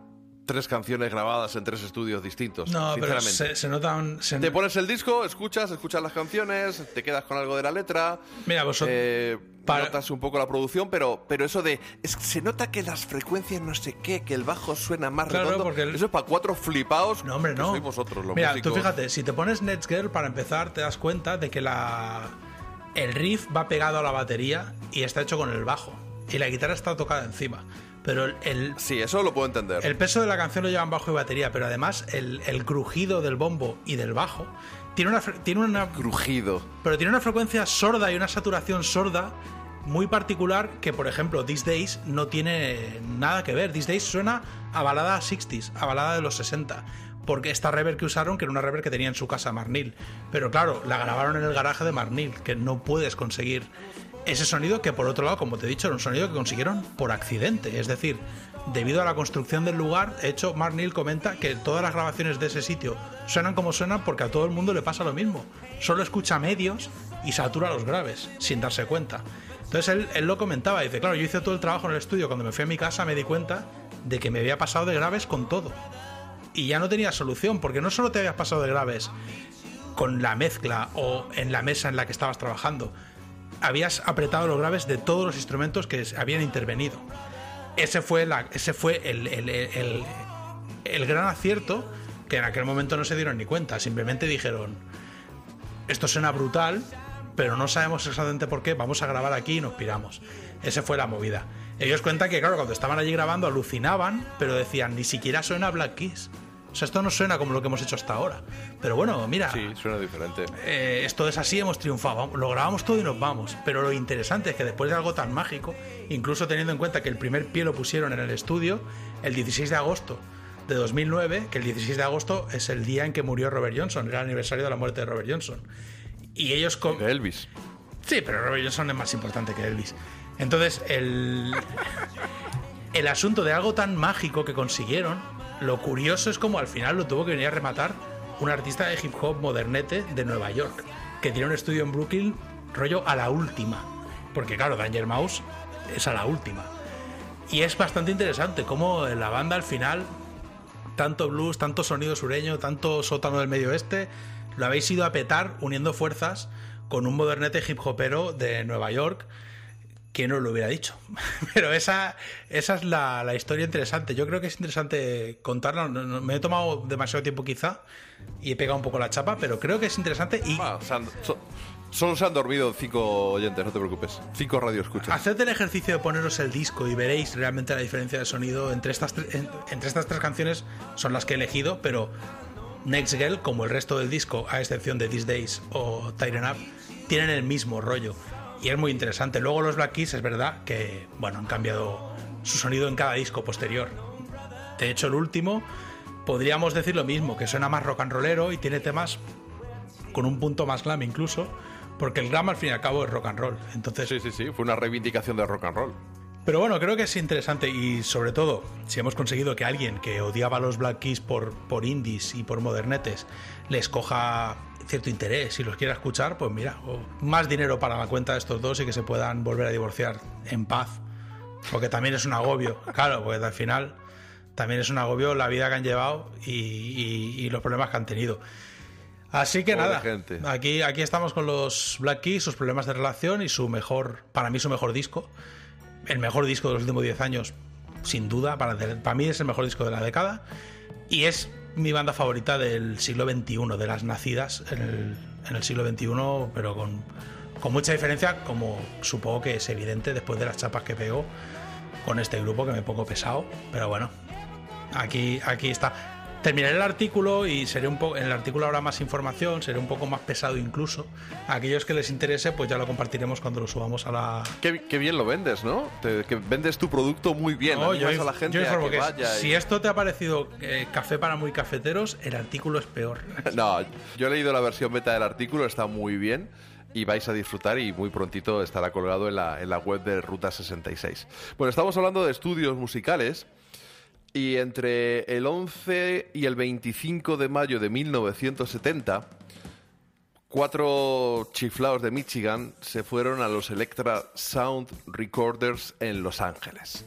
Allí bajo las órdenes de Don Galushi, eh, que había un tipo que también ha producido bandas como Krabby Appleton y bueno, unas cuantas más. El tipo mm, les puso a tocar sus canciones de principio a fin.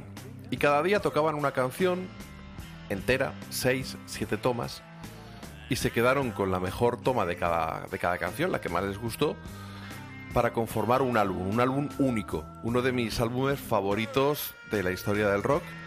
Y ese álbum se llama Fan House. Estamos hablando de los Stooges, la banda de Iggy Pop, de Ron Ashton, de Scott Ashton y de Dave Alexander. Eran un desastre de tíos.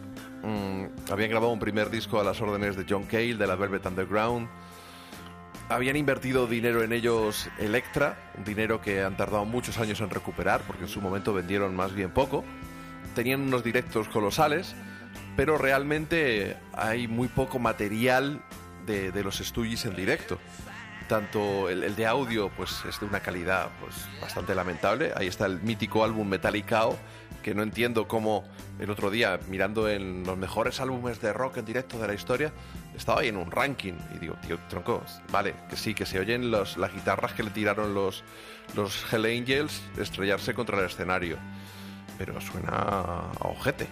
Suena a ojete. Que por cierto, ahora, ahora que hablamos. suena, fatal, Sí, suena fatal ese disco, sí. eh, Ahora que hablamos de- del Metallicao, ahí hay que mandarle un abrazo fuerte a Marc Sermati, eh, un tipo francés, de un señor mayorzote que, que ha muerto en estas semanas y que con su sello Sky Dog en- allí en Francia, muy francés todo, como la tortilla, pues eh, no solo hizo la reedición de ese disco en vinilo, ha trabajado codo con codo con Muster Records aquí en España.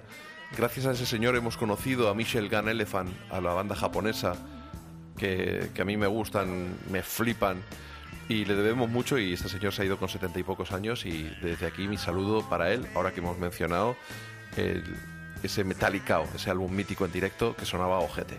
Hay muy pocos vídeos en directo de los Stooges. Bueno, pues bien, otro de los benefactores que, que tenemos, y si bien nos ha dejado Dolphin hoy claro que los Black Keys son sus favoritos, yo hay veces que he dudado si le gustaban más los Black Keys o el amigo Jack White. Bueno, pues Jack White con su Thurman Records va a poner en la calle, por ahora solo tenemos el adelanto, la última actuación de los Stooges con Dave Alexander, el bajista, que además moriría, moriría no demasiado tiempo después. Se produjo en, un festival, en el Live at Goose Lake. Ese Goose Lake, un, lago allí en, en Michigan, tuvieron un cartelaco. Tocaron, fueron el 7 y el 9 de agosto del 70, es decir, solo tres meses después de haber grabado el álbum Fan House. Y tocaron los Faces, eh, tocó Jethro Tull, tocó Chicago, vamos a dejarlo ahí. Ten Years After, los Flying Burrito Brothers, Mountain, eh, los James Gang. eh, y por supuesto, Bob Seger era en Michigan, pues MC5, Mitchell Ryder eran de Detroit Wheels, Brownsville Station, Third Power, SRC, de los cuales hacían Sex Museum una, una versión en el álbum Sparks, y los Stooges. Bueno, pues han metido pasta en reconstruir, eh, remasterizar todo lo que han podido ese, ese, ese sonido, ese concierto. Y así tenemos el primer álbum con un sonido decente de un disco en directo de los Stooges. Por ahora os presentamos el adelanto, TVI.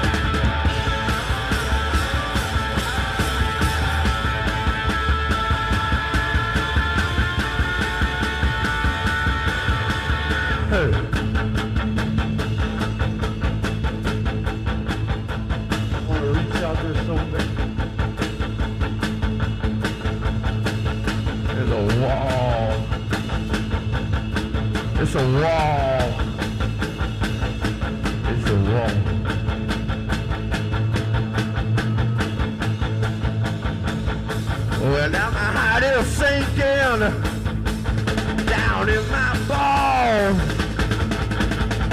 It's sinking down in my balls. Heart is my balls. Wanna make me cry. It's a big old wall. Now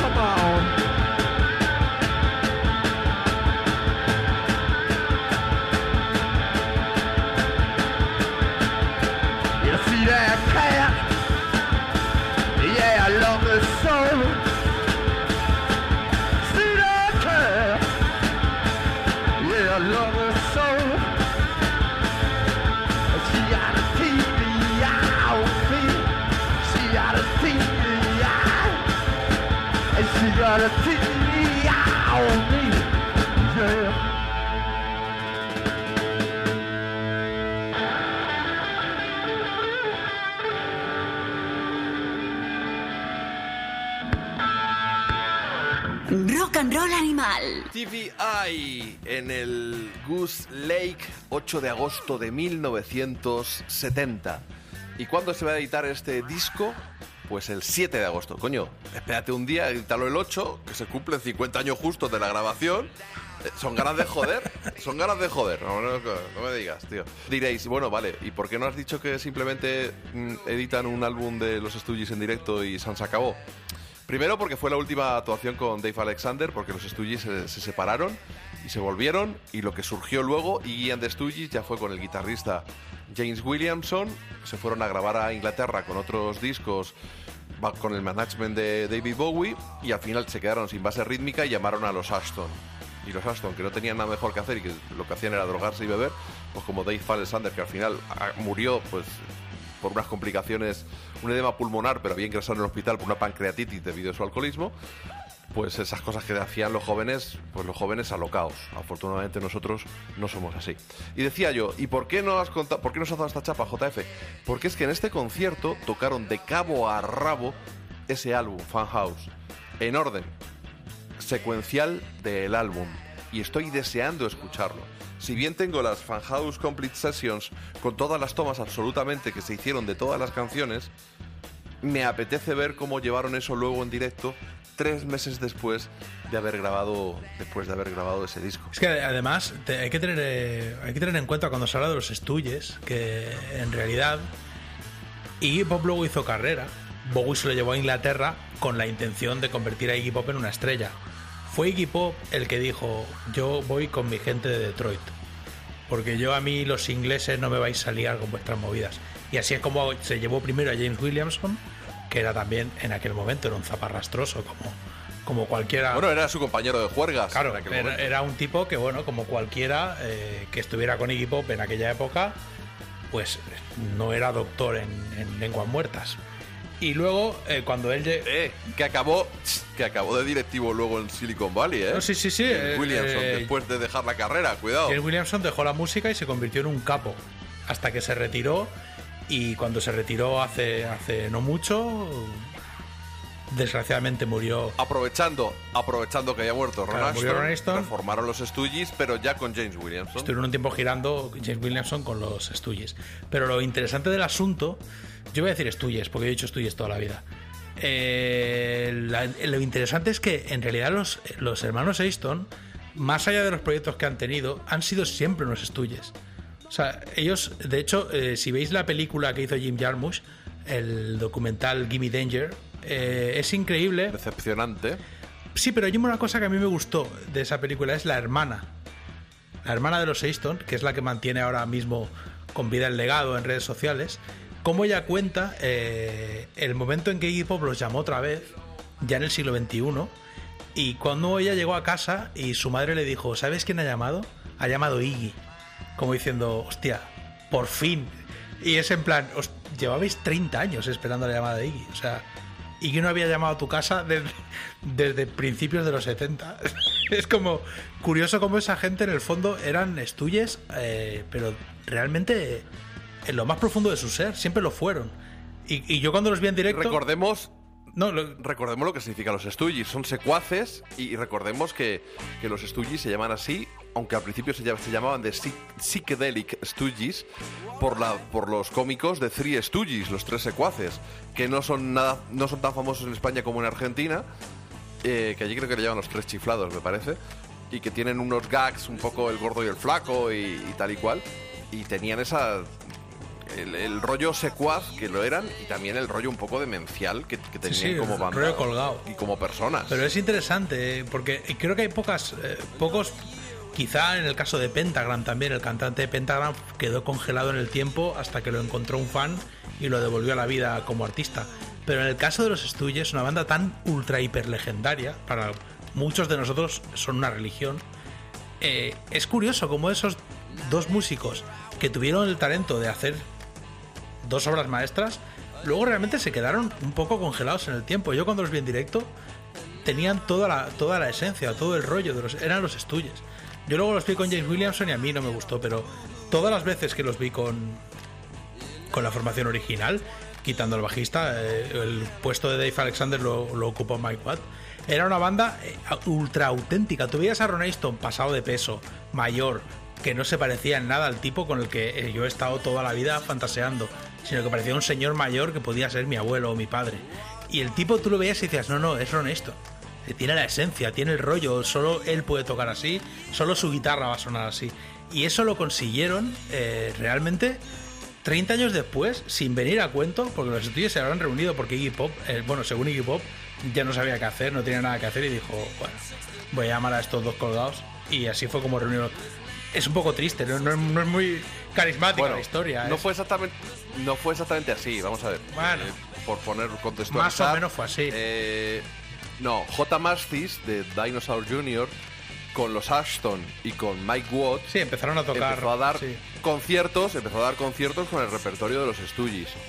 Y entonces, viendo lo bien que sonaba, pues no sé de quién saldría la idea o si ellos mismos tirarían la caña o no, pero eso fue la semilla que se sembró y que dio lugar a que posteriormente hubiera una reunión de los Stooges. Esos conciertos de J. Mastis haciendo el set de los Stooges con, con Claro, pero eso tuvo eso Watt. tuvo mucha repercusión porque de hecho de eso nos enteramos todo cualquier persona sobre la tierra fan de los Stooges dijo cuánto hay que poner sobre la mesa o sea cu- cuánto cuánto dinero queréis todo el mundo dijo eso o sea hablamos de Y llegó el festival, llegó el festival Coachella, que hablábamos de Indio, California, con todo esto de Palm Springs, del Stoner, el anterior programa, que han pasado tres semanas, por cierto, muy mal. Dolphin, Bah, ha sido de vacaciones a la playita y nos has dejado tirados. Efectivamente. Y llegó Coachella, especializados en reunir bandas, y puso un pastizal encima de la mesa. Y ya a partir de ahí, pues ya fue un poco más rodado. Oye, pues ya que lo hemos hecho, ¿por qué no seguimos? pero Iggy Iggy lo hizo porque no sabía qué hacer con su vida él mismo lo ha dicho de hecho no sé si en Give Danger lo cuenta pero en más de una entrevista ha dicho que bueno que él estaba un poco perdido. Hacía tiempo que no hacía un buen disco hacía tiempo que bueno no sabía qué hacer. Y fue cuando di- dijo oye pues si esto va a dar un mogollón de millones pues oye pues, vamos vamos para adelante Ojo, también hubo por medio, creo que fue un disco, School Ring de, de Iggy Pop, hablo de memoria, en el cual grabó canciones con la colaboración de músicos. Creo que en un par de canciones colaboraba gente, lo mismo estoy flipando, pero me, me quiere sonar, de Green Day, en otras de Sun 41, los, los neometal estos tal y cual. Y luego había un par de canciones, y luego había un par de canciones en las que ya eh, colaboraban Ron y Scott Ashton. Pero bueno, el caso es que se fueron, hubo una serie de cosas que se fueron aproximando y yo recuerdo ya pues la actuación mítica en el, en el Askena, la primera con ellos, que fue apoteósico. O sea, ver escuchar las canciones del Fan House porque boicoteaban el Raw Power, porque era un mal recuerdo para, para los Ashton, que llegaron allí como convidados de piedra, como bajista encima, no como guitarrista, porque ese puesto se lo había todo quitado James Williamson. Y al final sí que acabaron tocando Raw Power en algún concierto, pero en los primeros se negó, se negaron, sobre todo Scott, digo Ron, perdón, Ron, a, a tocar canciones de, de- del, del Raw En el segundo Azkena, no sé si tú te acuerdas, tocaron dos veces en el Azkena. En el segundo hicieron un bis, que de hecho recuerdo perfectamente que en el bis, yo no sé si salió solo Iggy Pop y los demás no querían, pero Ron Aston salió con el cigarro en la mano, como diciendo, hostia, y los obligó a salir y creo que tocaron otra vez a Iguana Your Dog. Eso pasó en el Azkena. O sea, seguro Sí, que no sí, sí, sí, sí. O sea, repitieron un tema antes de hacer una versión de, de los. eh, I wanna be your dog. de los años en los que estaba James Williamson. Pero es que para mí los estudios. O sea, yo a lo mejor soy un poco purista, pero para mí los estudios son una cosa eh, e and the son otra. Y de hecho. Son dos bandas, con el nexo común de Iggy. Sí, es que no. Es que. pero bueno. Claro, la magia, mira, el otro día. El, el sonido es distinto, el sonido es distinto. Todo es distinto. Es que, claro, la forma. el- una cosa interesante de los estudios, esto lo, lo hablaba el otro día en alguien, con alguien de Twitter, que al final me puso nervioso y dejé de hablar del tema. Pero es curioso porque, claro, los guitarristas, eh, los que no sabemos tocar la guitarra, cuando empezamos a tocar la guitarra en estándar, en afinación estándar, lo que primero aprendemos a hacer es a tocar. eh, a tocar quintas o a tocar acordes, eh, pero bueno, lo que se llaman power chords, que es lo que Johnny Ramone, aquellos que no sean guitarristas, lo que Johnny Ramone ha tocado toda su vida. Pero lo interesante es que con esa misma forma de acorde, con esa misma forma mm, de, de poner los dedos sobre el mástil, de lo más primaria, prácticamente Ron Aston construye todo lo que compuso para los dos discos de los estudios, los dos primeros discos de los estudios. Y realmente eh, lo hace de una forma súper original. O sea, es curioso porque del, de la ausencia de formación eh, surge un, una- un talento y una creatividad que nos han proporcionado discos como Fan House.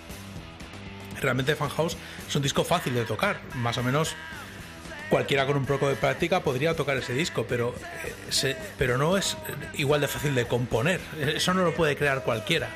Es, es muy interesante ese, ese hecho, porque además es un hecho muy único. No hay muchas bandas que hayan conseguido con lo mínimo crear algo tan original. Una de ellas son los Estuyes y otras son los Ramones. Son bandas que realmente con, con los conocimientos justos crearon un legado súper particular, único. En el caso de los Ramones no irrepetible porque crearon escuela y les ha imitado todo el mundo, pero en el caso de los Estuyes es que son esos dos discos.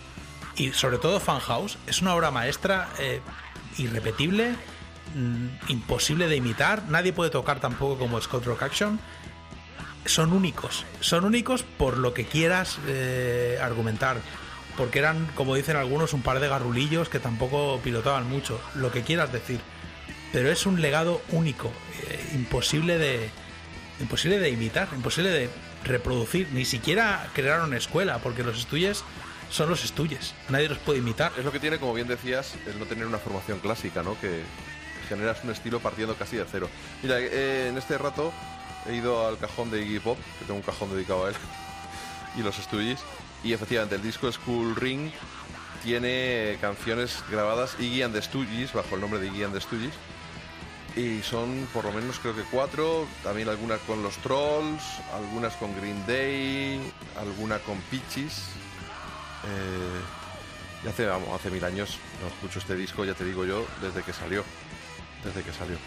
Y luego Sí, también he yo, encontrado, yo no lo escucho desde que salió tampoco, seguro. y luego he encontrado un disco aquí que me he tostado, que pone Live at Coachella, 27 de abril de 2003. Con lo cual hemos incluso sin buscar en Google, he encontrado la fecha de ese concierto de reunión que fue el pistoletazo de salida. Tengo algún DVD de ellos, pero no, no, de, ese, no de ese concierto en, en. Los que no sois fan de los estudios, Pues os, os jodéis porque llevamos una racha hablando de ellos. no, poneros a escuchar a los estudios, hombre, y veos la peli de Gimme Danger, es que son los más grandes. A ver, Gimme Danger para los no iniciados es una, es una muy buena puerta de entrada.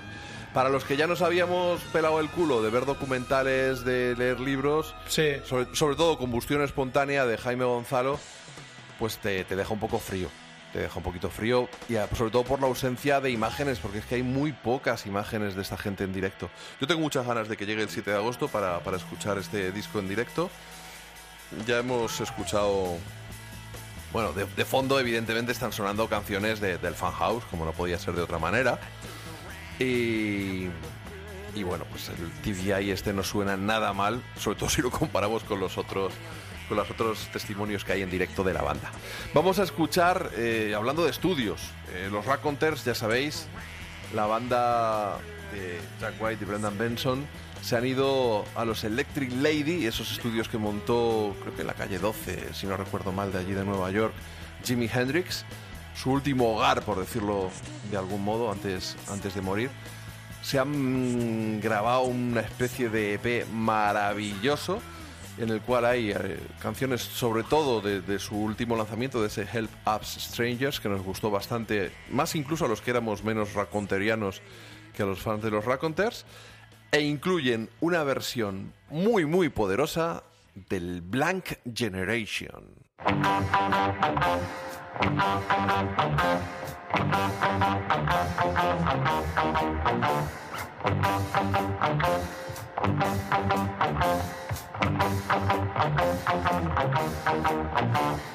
people like to rock, some people like to roll. But me, I like to sit around and satisfy my soul. I like my women short, I like my women tall. And that's about the only thing I really dig at all. I belong to the B generation. I don't let anything trouble my mind. I belong to the B generation, man. And everything's going just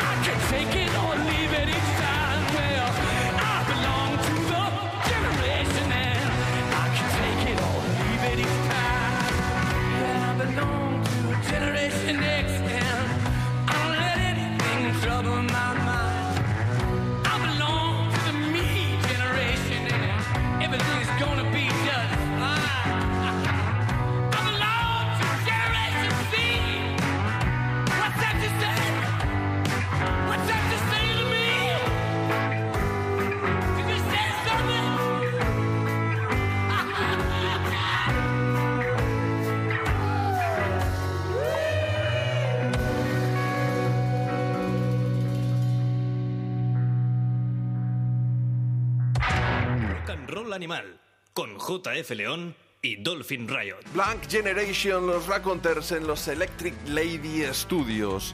Es un himno generacional que quizá a algunos no suene, pero todo esto viene de, de finales de los 70, de esa segunda mitad de los 70 en el CBGBs, la que fue conocida, aunque el más Kansas City fue anterior y ahí tocaban los New York Dolls y los Dictators.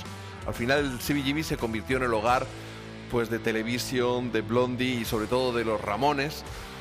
Y a partir de, estas bandas eh, surgió eh, Richard Hell, que montó primero los Heartbreakers con, con Johnny Thunders y con Jerry Nolan, y que se, se convirtieron en la inspiración para que Malcolm McLaren, cuando se volvió a Inglaterra, montara los Sex Pistols, a imagen y semejanza, él reconoce, de los Heartbreakers de, y en particular de, de Richard Hell.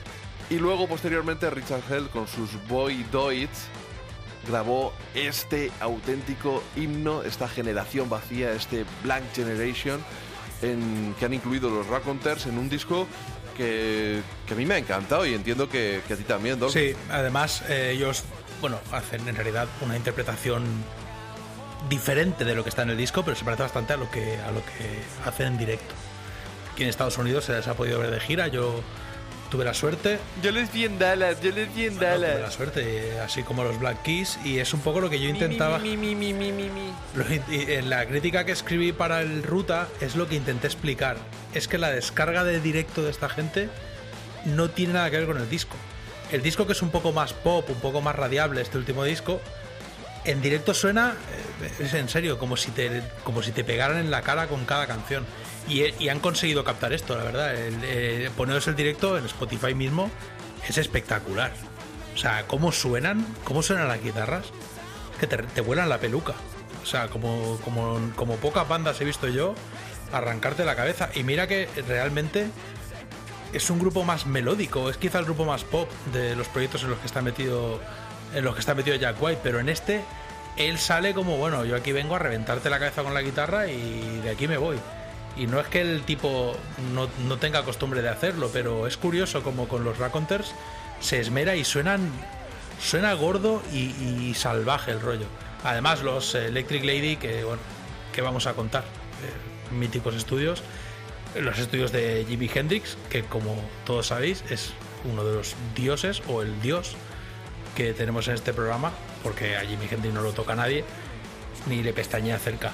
Y es interesante la versión, porque Richard Hell es uno de las. Realmente es, uno es un tío muy clave de la, de la iconografía punk. Lo que pasa que luego no es un tipo que, hoy en día suele ser la referencia para nadie, pero es verdad que el tipo. Menos cachondeo con Richard Hell. Yo no soy ultra fan de los Boy Doids, pero bueno, el tipo marcó, marcó mucho a una generación que luego se dedicó a intentar imitarle.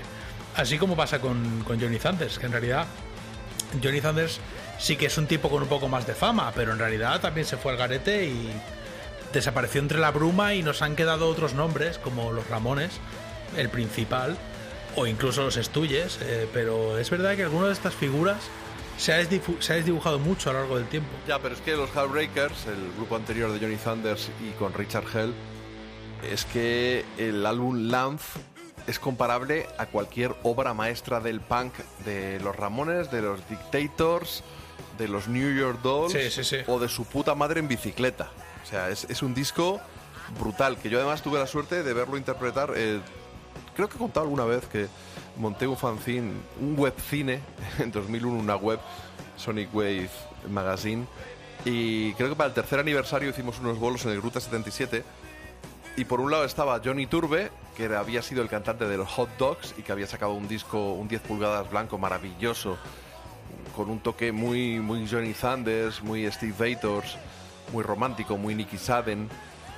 Y se marcó un bolaco que era mitad tocar ese disco y la otra mitad se hizo el lance de cabo a rabo y además apoyado con Mermaid como banda. Y eso fue impresionante. Impresionante, porque eh, Johnny Turbe, vamos, los que no lo hayáis visto en directo, que entiendo que sois muchos, es uno de los mejores frontman que hemos tenido en estas últimas décadas en España. eh, las, las muñequitas de Urrechu llamaban a los hot dogs, un poco por el chiste de vez de los New York Dolls. el Kike Turbis los vendía, sí, el Kike Turbis también tenía, tenía su, su aquel. Pues yo lo que tengo muchas ganas de ver es también el documental este de Jim Jarmusch que, que acompaña a este a este EP, Life at the, at the Electric eh, Lady, pero que no sé si ha salido ya a la luz el documental o no. Sí, está en, está en YouTube, se puede ver entero en YouTube. Pues le echaré, le echaré la visual. Al final veis que somos muy umbilicales, como le gusta decir a Dolphin. Acabamos hablando siempre de lo mismo. Jim Jarmusch, Give Me Danger, Stooges, CBGBs. Yo quería, yo quería recomendar, ya que, ya que sale el tema, hay un documental que está disponible, lo podéis ver en YouTube, que se llama Hey, Is Didi Home, sobre Didi Ramone. En realidad esto es una entrevista que le hicieron a Didi Ramone para la película Born to Lose, The Last Rock and Roll Film, que es la película sobre Johnny Thunders. Pero bueno, han publicado la entrevista completa o gran parte de la entrevista. Y básicamente este Hey is Didi Home es eh, Didi Ramone hablando de cómo se metía drogas con Johnny Thunders y Richard Hell y de las movidas que hacían. Es un poco deprimente los que seáis fans románticos de los Ramones, quizá no merece la pena que lo veáis, pero aquellos que tengáis interés así como nosotros, un poco un poco antropológico, un poco obsesivo en todo esto, es interesante porque Didi Ramone Didi Ramone es el, el John Fogerty del punk, el Paul McCartney del punk, es uno de los grandes cerebros del punk rock, así como Joey Ramone. Sí, pero. Hombre, son- ¿Qué haces, tío? Vamos a ver. Tú- Eh, el era el bala perdida de la banda. Sí, sí, pero Tommy Ramón com- era el mayor no, y era el ingeniero de sonido. compuso con- Johnny Ramone era el Olvídate, líder. compuso, con la guitarra. compuso el 80% de los clásicos de los Ramones. O sea, Didi Ramones siguió componiendo, después de irse de los Ramones, tú ves los discos de los Ramones y el 90% es Didi Ramone. O sea, y lo que no es Didi Ramone son canciones que dices, pues bueno. Entre Didi Ramone y Joey Ramone eh, compusieron el grueso de lo, de lo que ha convertido a los Ramones en leyendas. El tipo es un. En el mundo del punk, no hay una figura más cercana a un Paul McCartney que Didi Ramone. O sea, el tipo era un genio. Lo que pasa es que era un drogadicto extremo. Sí, claro, hombre, si es que no hay ni- Johnny Ramone realmente era el sargento de hierro, como quieras llamarlo. Pero aquí los dos cerebritos eran uno el friki de Joey Ramone, que era un tipo con problemas y difícil de, difícil de tratar por lo que se ve, y el otro era Didi Ramone. Y de esos dos, del talento de ellos dos, vivieron todos, incluyendo los roadies. Y es curioso porque él habla todo el rato de cómo se metía drogas y cómo en el fondo lo único que le preocupaban eran las drogas. Y estamos hablando del, del principio de los Ramones, no de los 80, o sea... Es lo que tiene ser yonki. Claro. Es lo que tiene ser yonki. era- Y tener canciones I wanna sniff some glue, I wanna. no, no era sé qué. un yonki desde el minuto uno y su obsesión era cómo quedar, pillar droga, meterse heroína, si te daba un blancazo que tenías que hacer, mi novia estaba loca, me apuñalaba, el otro no sé qué, me robó la guitarra, todo es, te lo juro, es lo menos lo menos musical que te puedes echar a la cara y es una entrevista para esta otra película de sobre Born to Lose sobre Johnny Ramone eh, sobre Johnny Thunders que también es muy interesante pero es curioso porque ahí recuerdas estas entrevistas a Johnny Ramone que le preguntan quién era competencia para los Ramones y siempre dice los, los Hellbreakers eran unos junkies no eran músicos y, y- y es verdad es, es curioso porque Sí, es verdad, pero el Lance es un pedazo de. no, tenían un talento, tenían un talento brutal. Se tenían un talento descomunal. O sea, es que todos esos tíos eran realmente brillantes. Lo que pasa que, claro, la heroína, pues bueno, la heroína, todo, toda esta, tiene. claro, toda esta toda esta gente que cree que la droga hace, te hace ser mejor y un gran creador de movidas. No, no, la droga te convierte en un, en un auténtico despojo, incapaz de. De hecho, eh, cuesta verla. Yo la he visto en inglés y entender a Didi Ramone cuesta porque es que es como estar viendo a un tipo que dispara palabras y no. Bueno, es como Donald Trump, es, un- es una forma de hablar similar a Donald Trump, que no, no, acaba, no acaba una frase, ¿sabes? Todos son conceptos al aire y es bastante interesante, pero ya te digo que si eres, para aquellos que seáis muy fans de los Ramones, no va sobre los Ramones, no va sobre música, ni va sobre Didi Ramone.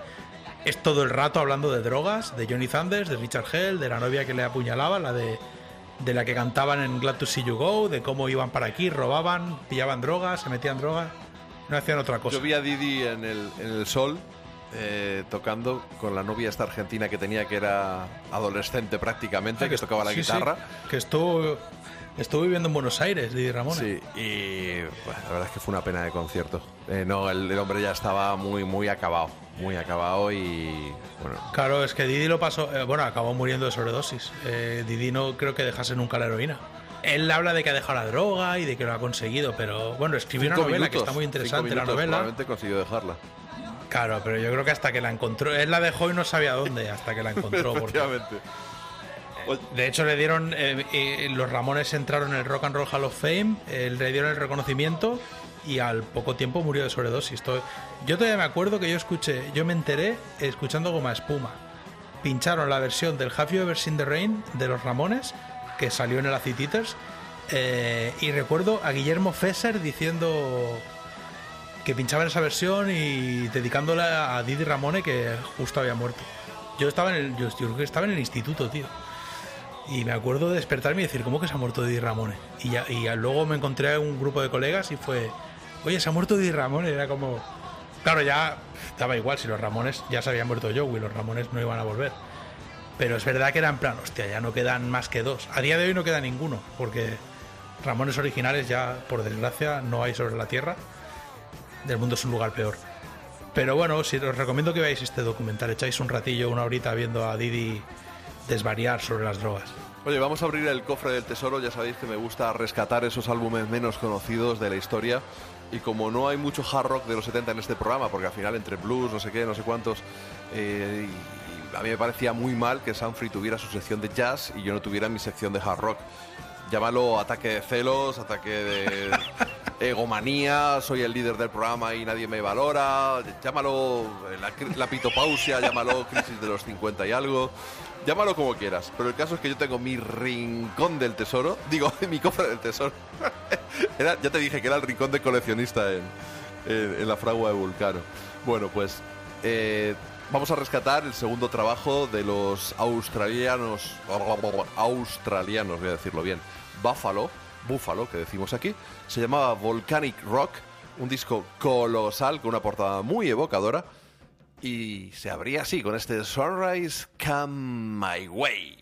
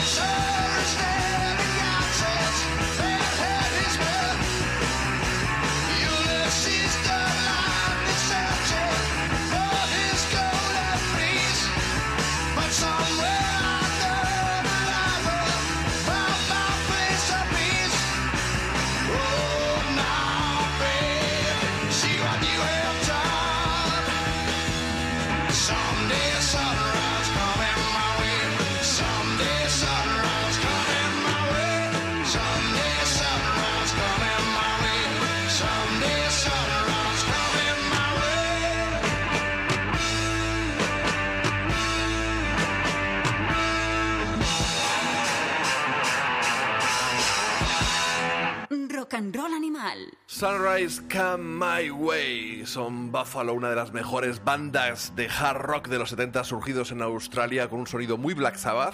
De hecho, fueron teloneros de ellos en, su gira australiana y entre sus filas contaban con Peter Wells, que luego se- era el bajista de la banda y luego sería conocido por ser el magnífico Slide en los Rose Tattoo, esos cachorros que crecieron a la sombra de Angus y Malcolm Young, también producidos por Harry Banda y el sello Albert, y que grabaron un puñado de discos maravillosos. Estaba además a la guitarra John Baxter y el cantante David Tice, creo que tienen cinco discos. El primero no está mal, el segundo es colosal, muy hard rock. El tercero está bien, pero ya tienden un poco más a lo que es un hard rock más comercial, más a lo Grand Funk Railroad. Y los dos siguientes absolutamente prescindibles. Me encanta la portada de este Volcanic Rock, que es un volcán que tiene ahí una especie de David de Miguel Ángel eh, saliendo por encima de la lava. Mm, voy a coger las gafas, me parece que no tiene pene, porque lo que tiene es un pollón gigante en las manos sobre su cabeza, entre sangre. Sí, no tiene pene, solo tiene vello púbico. Y, tiene un pollón gigante encima, como quien hace press de banca, pero de hombros, ¿sabes? Con las pesas para arriba, levantando un pollón que eso no le cabía entre las piernas. Claro, tú aprovechas tu sección para hablar de pollas al final, que eh, se suponía que Bueno, era de... cada uno habla cada uno habla de lo que quiere al final. No, al Y bueno, final la cada verdad es uno habla de lo que le interesa en la vida. Y eso es así. Sí, sí, eso... sí, sí. Eso es así, no lo vamos a discutir. Pues este cofre del tesoro hemos rescatado a Buffalo y no es una elección casual, porque tenemos otros Buffalo más cercanos, más queridos por mí a nivel personal, que son los Buffalo leoneses y que están de vuelta. Eh, yo estoy muy feliz de que Alicia y José Berrot estén, bueno, también con, con Toño de los Cardíacos al teclado, y lo siento, no recuerdo el nombre del batería. Tienen un segundo disco que lo han grabado 20 años después del primero, no está mal, o veintitantos años. Se llama Stampede Night With Buffalo, a continuación el nombre, o sea, estos, estos títulos de álbum que incluyen de nuevo el nombre de- del artista. Y una de sus canciones, Lookout, a mí me vuelve loco.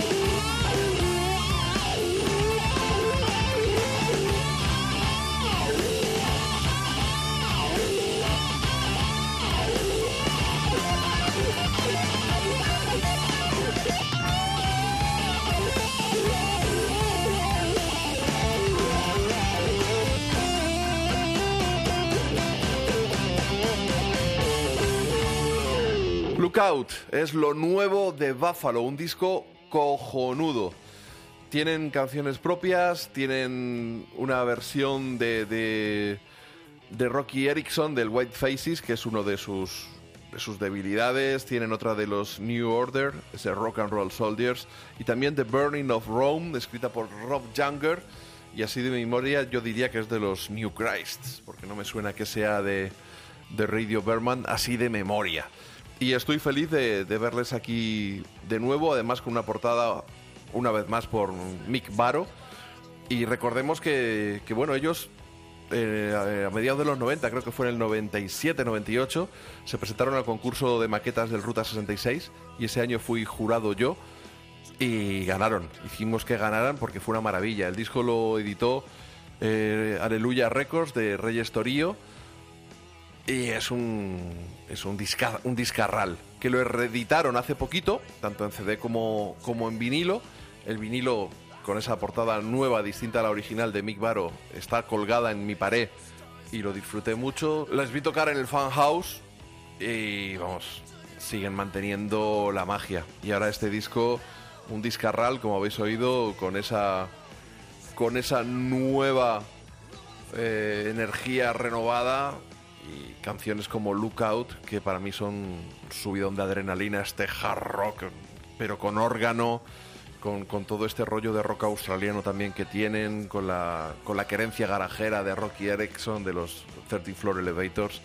A mí, mm, vamos, me la pone como el cuello un cantaor, siguiendo hablando de pollas. Son yo los, he descubierto gracias a ti. Es un gran grupo. A, mí, a mí lo que cada vez me preocupa más es volver a ver conciertos, volver a ver a bandas. Tengo ese, ese miedo y es una obsesión, pero bueno. Ha llegado, ha llegado un punto en que ya no es la única obsesión, pero sí que es cierto que me despierto con sudores fríos a las 5 de la mañana diciendo voy a volver a ir a un garito y me van a arrancar la cabeza con un ampli y me van a sangrar los oídos o voy a volver yo a ir a un garito a tocar porque esa es otra esa es otra esa es otra sí, gran movida ¿eh? qué va a pasar con, con Bueno, los vamos a ver, el? Pero Rock bueno, Sound, el Rock Sound, el Moby Dick están haciendo conciertos con poco público, con cámaras y están haciendo en streaming. Lo que pasa que eso es un poco como follar con un condón de pana, que diría yo. A mí hostia, qué mal, qué mal fue hostia eh eso no eso no es una comparación. Eso es Eh, peor que lo de los poco- co- es peor estoy eso un que poco de los cerdete, estoy un poco cerdete hoy. Es que he visto este fin de semana eh, la edición sofá de la Esquena Rock Festival con entrevistas precisamente a Reyes Torío, con, con grandes éxitos, con pequeñas tomas en directo de artistas que tendrían que haber tocado en esta edición del, de la Esquena, pero que ya están confirmadas para la siguiente, para la de 2021. Con el concierto, yo que sé, el de Screening Chita Willis, que, que fue mágico, y lo ves y no es igual de mágico. Y yo estoy preocupado porque yo que soy de los conciertos en primera fila, porque los que lo vean atrás, pues me imagino, los que van a un rock de estadio y lo ven a 200 kilómetros, pues eso es como ponerte un DVD en casa. Pero yo que soy de que te salpique el, sudor del cantante en la cara y, todas esas historias, yo creo que, va a ser complicado, ¿eh? A ver, yo el, otro día estuve viendo a los Booty Hunters, porque me lo dijo Rau, eh, mi colega Rau, bajista de, de Death Jar, los vi en el, Rock Sound y estuve viendo eh, y también colaboré con la actuación en el extraperlo en el que estaban actuando Jar. Eh, y es obviamente no es lo mismo. Yo echo de menos los bolos de garito. A mí si no volver a un festival o a un gran evento mm, me da exactamente lo mismo.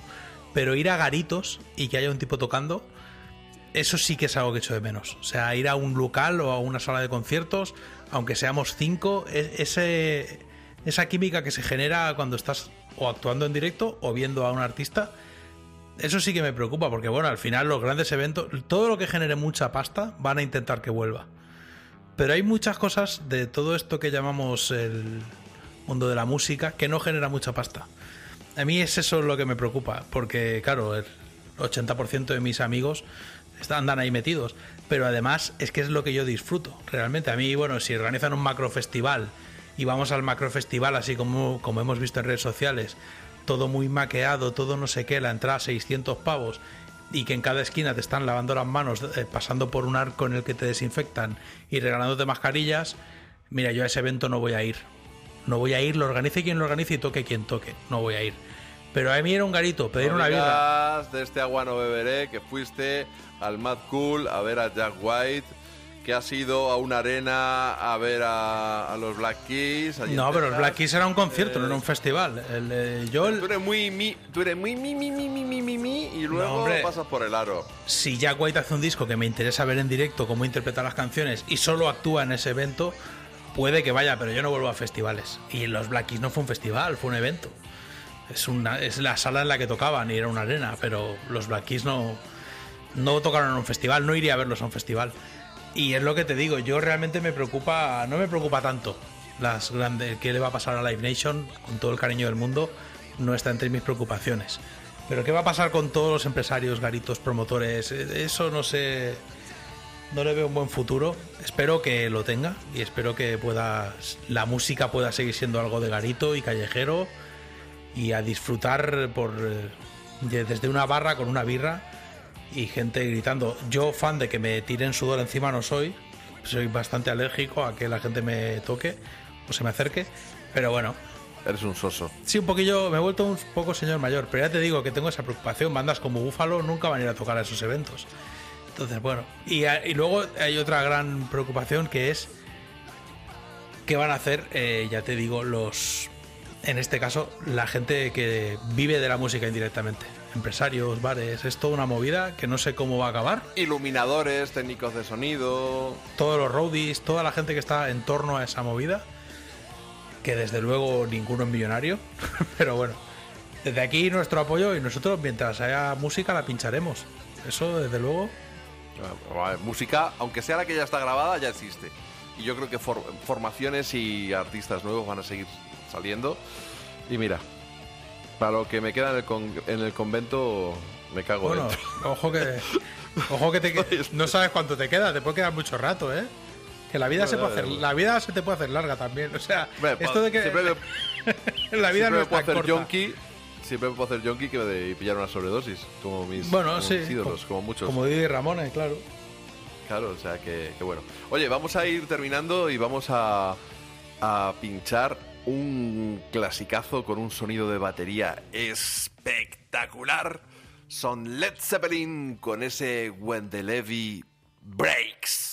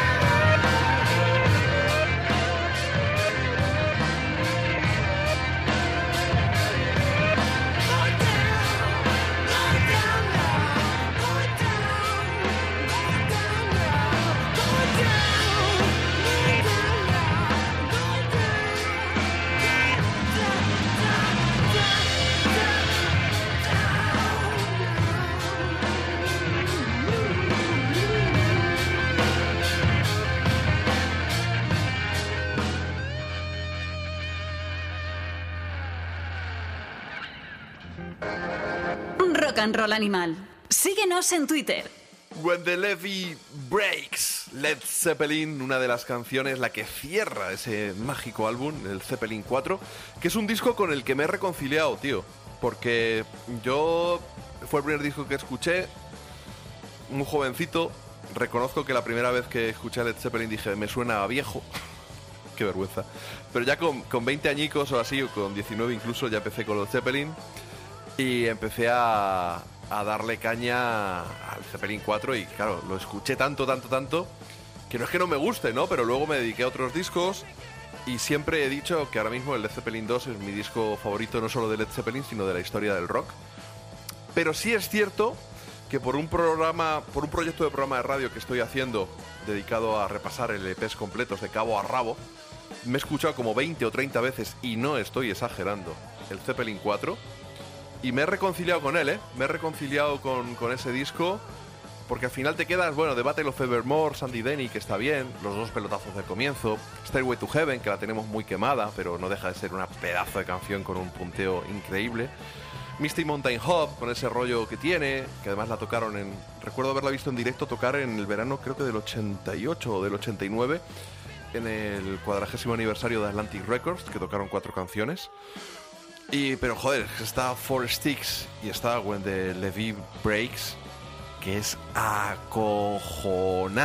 Y luego además llegas tú y me dices, pues la batería, el sonido no se debe a lo que la gente dice, que es porque el techo era muy alto y colgaron unos micrófonos.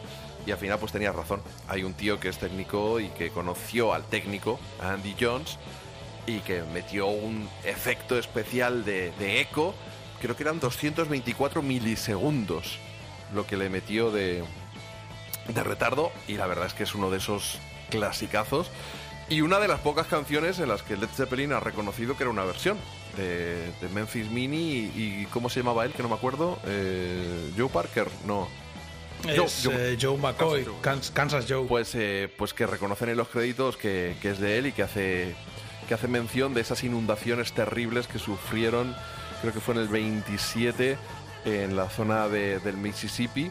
Y las levas, ese Levi, que yo siempre había- pensaba que era hoja, que pensaba que era leaf, y no, me he dado cuenta que era Levi. Y las, las levas pues se, se rompieron porque no eran, eran incapaces de detener ese, ese lodazal que tuvieron que desplazar a cientos de miles de personas, que murieron cientos de personas y que fue algo dramático y que, y que bueno, pues Memphis Mini se, se hizo eco de esta Sí, canción. además esto lo podéis, es, esto la mayor parte de todos nosotros lo hemos visto sin saber de qué iba la cosa en No Brother, la película de los hermanos Cohen.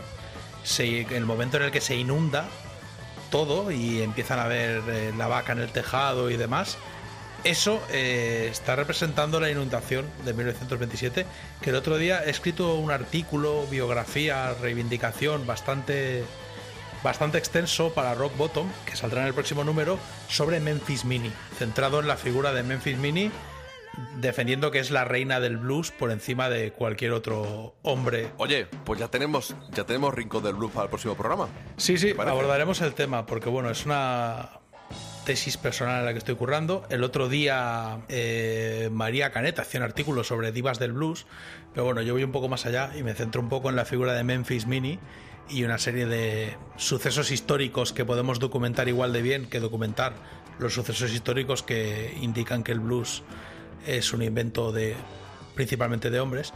Y el artículo creo que está quedado interesante, aquellos que lo queráis leer, en el próximo Rock Bottom va a salir. Y además, el otro día, es que ahora no tengo el dato, pero bueno, eh, creo que se llegaron a inu- a inundar 70.000 kilómetros cuadrados. Y llegó a tener En una... campos de fútbol, en campos de fútbol, ¿cuánto es? Ni idea, pero 70.000 kilómetros cuadrados, imagínate. Es la inundación Ah, pero más destructiva de la historia de es que Estados es- Unidos. es que la medida es cuántos campos de fútbol. Ah, que es la medida. Un mogollón. Ya, además llegó a tener como 9, metros de profundidad en algunos puntos. O sea, se inundó todo. De hecho, tuvieron que. la Creo que la. Al menos en, el, en, su, en su época lo fue durante muchos años. La mayor construcción de diques y canales para evitar que volviera a pasar. eh, la tuvieron que hacer en Mississippi. Tengamos en cuenta que Mississippi era un estado ultra hiper deprimido de Estados Unidos. Era como tirar un país tercermundista en mitad del país que estaba eh, más en expansión, pero encima en un momento bastante peliagudo porque eso fue en 1927. Estados Unidos en el 29 eh, sufrió una crisis económica importante. Pero es interesante como Led Zeppelin, por algún motivo que desconozco, firman. Creo que la canción ellos la firman ellos y Memphis Mini. Se ponen como autores los cuatro y Memphis Mini, ¿verdad? Es que el riff cambia un poquito. La, la letra sí que la mantienen bastante fiel, pero el riff de, de Jimmy Page cambia un poco. No, y de la hecho, creo que además lo estás viviendo porque creo que estás con Downtown Losers preparando una Bueno, sí. revisión a, a- Quise- a medio camino, ¿no? De las dos, de la original y de, y de Led Zeppelin. Quería hacer una versión y bueno, me opté por esa y ahora con que tengo que cantar me estoy arrepintiendo un poco, pero bueno, a ver si... Ah, Bueno, pero ya, ya, ya lo hemos dicho, ya tienes que hacerlo. Sí, ya, bueno, hostia, es que no es fácil eh, cantarla. La verdad es que es interesante. Que te agarre alguien. Mira, pero que te agarre alguien de los huevos y, haz- y haces de, de Robert Plant. No, bueno, no, no- me, que te lo, te lo retuerzan. me estoy alejando un poco del río Robert Plant, pero bueno, veremos cómo sale. Pero es interesante, Jimmy Page habla mucho, como si él fuera el tipo al que se le ocurría todo.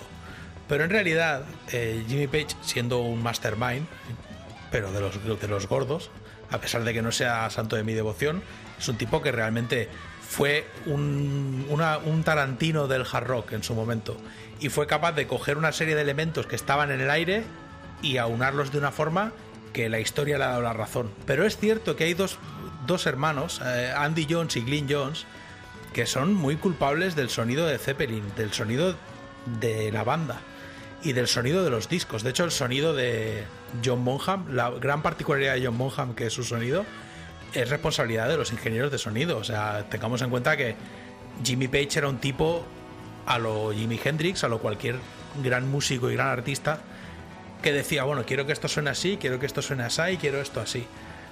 Pero luego había un tipo que tenía que hacerlo. Es decir, había un ingeniero de sonido al que le tenían que decir, esto tiene que sonar así. Tenía que captarlo. Y tenía que captarlo. Y la idea de grabar eh, la batería como la grabaron y usar el. y usó un eco Vinson. Un eco que yo lo he usado en el estudio y es brutal ese eco. Eso se le ocurrió al ingeniero. O sea, ahí nadie le dijo al ingeniero, oye, hagamos esto. El tipo dijo, esto hay que hacerlo así, esto va a sonar de la hostia, porque Bonham toca así, y yo aquí veréis cómo suena esto, chavales. Lo que pasa que luego a lo largo de la historia, como Jimmy Page se ha prodigado, se ha prodigado mucho, hay muchos momentos en los que Jimmy Page dice cosas que dan a entender movidas. Y bueno, realmente no es tan así. Luego tú te pones a investigar. Hay entrevistas muy largas a, a Andy Jones y a Glyn Jones, a los dos, sobre el sonido y sobre. Claro, si te interesa de verdad el sonido, los tíos te explican exactamente lo que hacían. No, puse tal efecto, tal. te explica cómo tenía configurado el aparato, dónde tenía puestos los micros y cómo llegó a la conclusión de que eso era lo guay y luego sonó así y luego sonó así. Si no habéis llegado hasta Andy Jones y Glyn Jones, que es posible, porque ya te digo que Led Zeppelin es una banda tan inabarcable, hay tanta información, tantas entrevistas, tantos libros, todos dicen la suya, Robert Plant también dice la suya. Pues hombre, es un grupo inabarcable, pero yo creo que los ingenieros de sonido son muy responsables de, sobre todo de la grandeza de esos discos, porque son discos que suenan grandes. Son discos que te los pones y dices, este es un grupo de estadio. Eso es así, te guste o no te guste. Yo te pongo las canciones de- yo te pongo muchas canciones de Zeppelin y te los imaginas tocando para un estadio. Te gusta o no te gusta el grupo, hay que reconocer que reventaron, reventaron todos los moldes.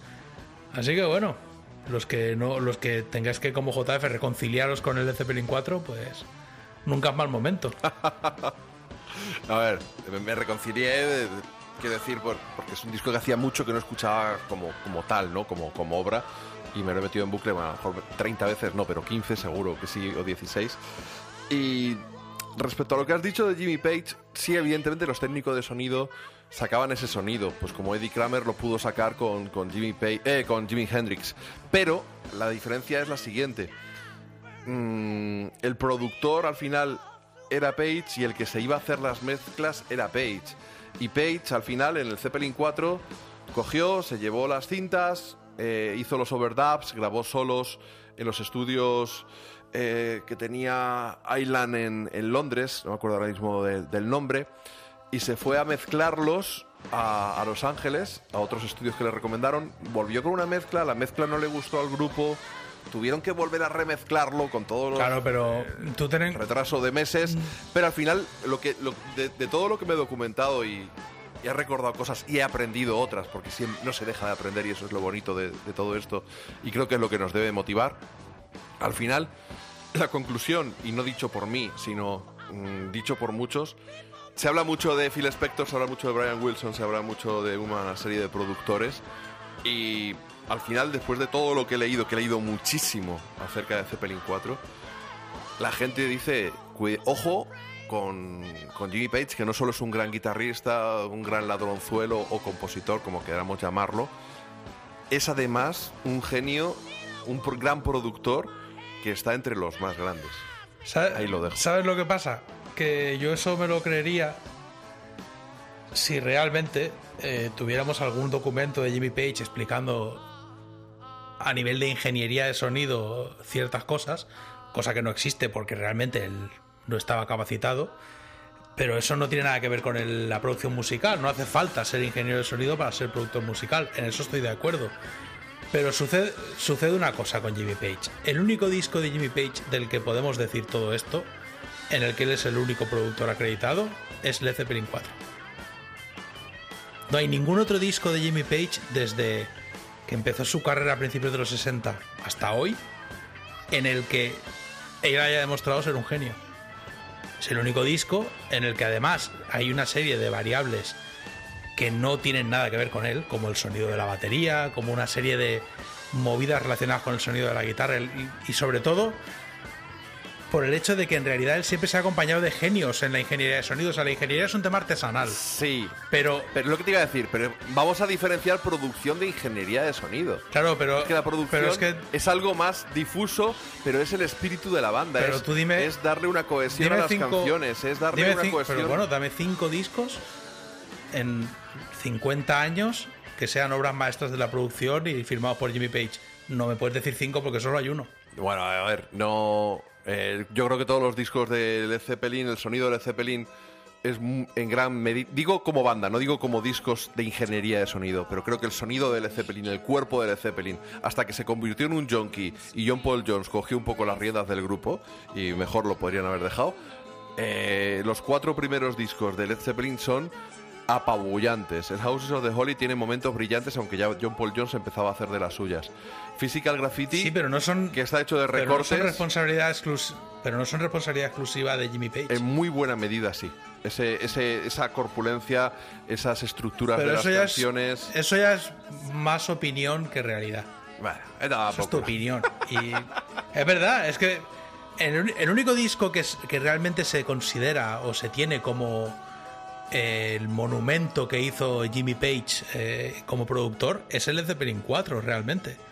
O sea, no, si yo no es que tenga nada en contra de, de él, pero realmente el gran sonido de Led Zeppelin eh, ya estaba y el, el gran talento de la banda era en directo. Lo, eh, lo mismo pasa con Cream. Era un grupo único por su forma de interpretar y de llevar al directo las canciones. Eran únicos.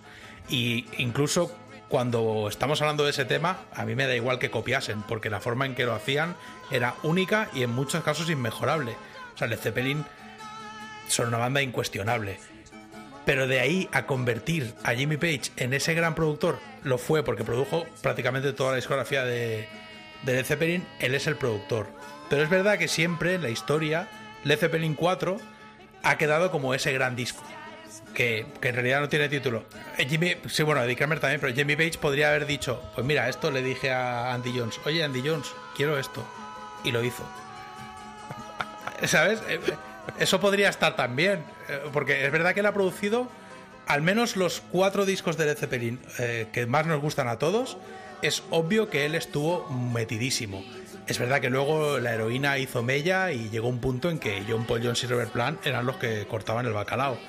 Con lo cual, pues a ver, habrá un momento, yo bueno, no estoy seguro, pero habrá un momento en el que Jimmy Page por ejemplo, en, in Through- en el Through the Outdoors, Jimmy Page está acreditado como productor y ese disco no está producido por Jimmy Page.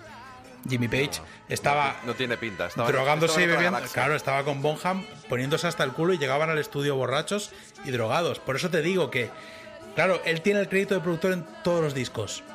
Vale. Pero yo estoy seguro que ahí nuestro amigo que también se apropiaba de cosas era un poco piratilla inglés.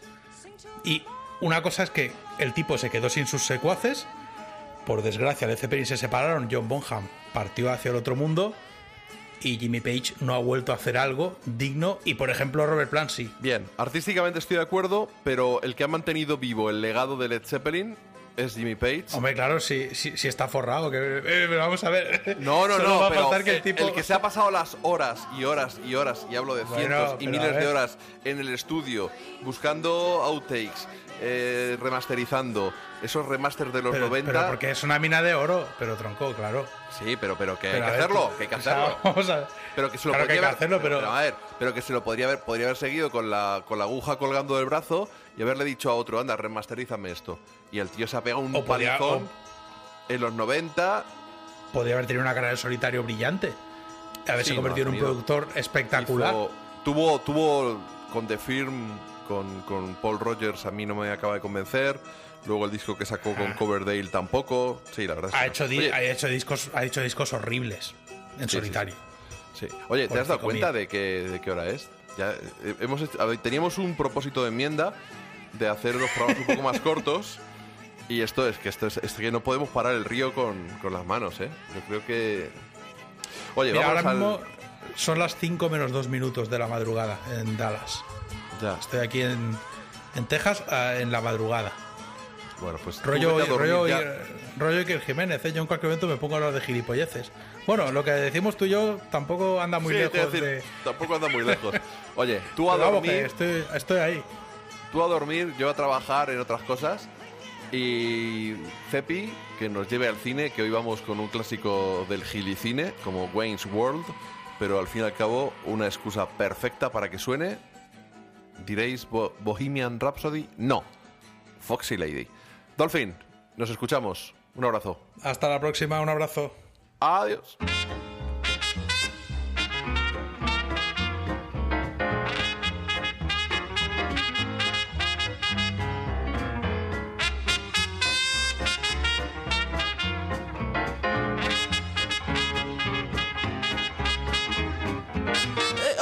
Soy Allen. Bueno, se preguntarán qué hago en este programa de rock si yo soy un tío de clarinete. Bueno, pues resulta que Cepi Bonham nos lleva al cine, sí. El mundo de Wayne, el mundo según Wayne, o el mejor del lote. ¡Qué desparrame! Cómo no, en nuestro país son algunas de las formas en las que se conoce la peli de hoy. Animales, hoy vamos a viajar a Wayne's World.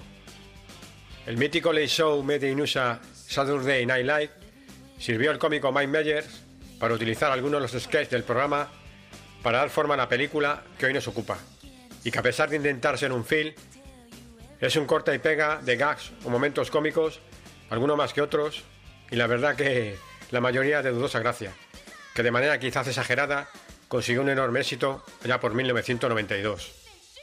Myers y el también cómico Dana Carvey dan vida a Wayne Campbell y su extraño amigo, Gar Algar. Ambos presentan un programa juvenil de música junto con otros colegas, realizando la producción desde el sótano de su casa.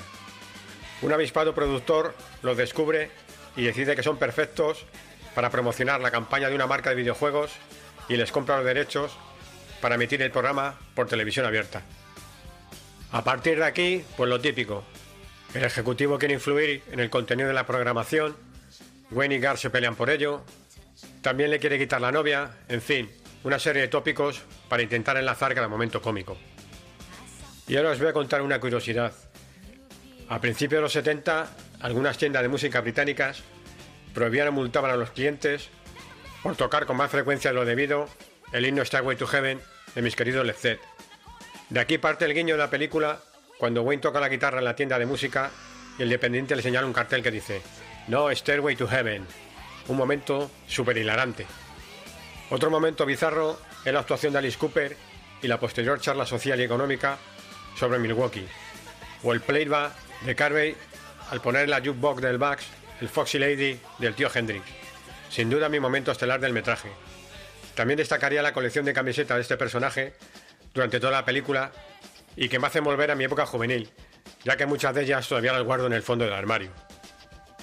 Está claro que vista ahora parece ingenua y sin pretensiones, Pero bueno, con los años yo creo que se ha vuelto entrañable.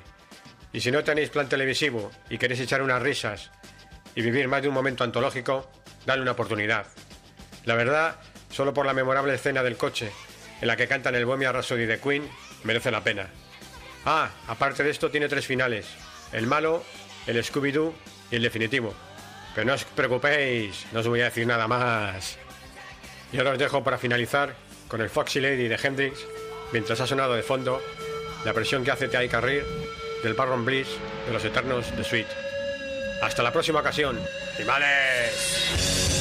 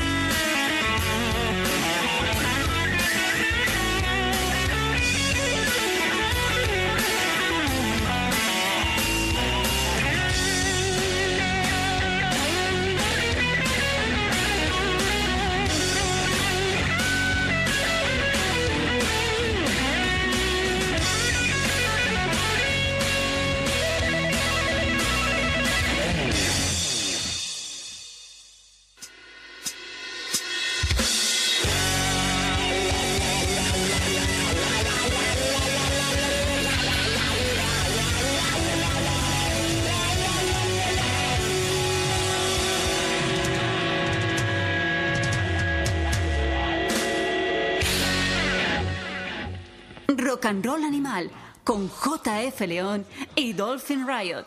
Cualquier excusa es buena para disfrutar del Foxy Lady de Jimi Hendrix, aunque sea una película tan malota como Wayne's World, que yo la vi en su momento y ya me pareció mala. No, quiero ni pensar lo que puede parecerme ahora, pues yo que sé, 25, 26 años después.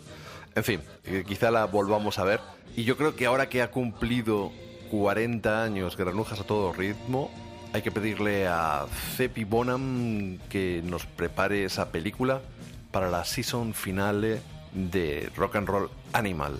¿Cómo? ¿Que no os lo habíamos dicho? Pues sí, yo creo que este programa 16 es el penúltimo y en unas semanas grabaremos el programa número 17 que tiene pinta de que nos vamos a despedir con él hasta septiembre. Estamos todos liados, ha sido un año muy raro hay que descansar, renovar las pilas.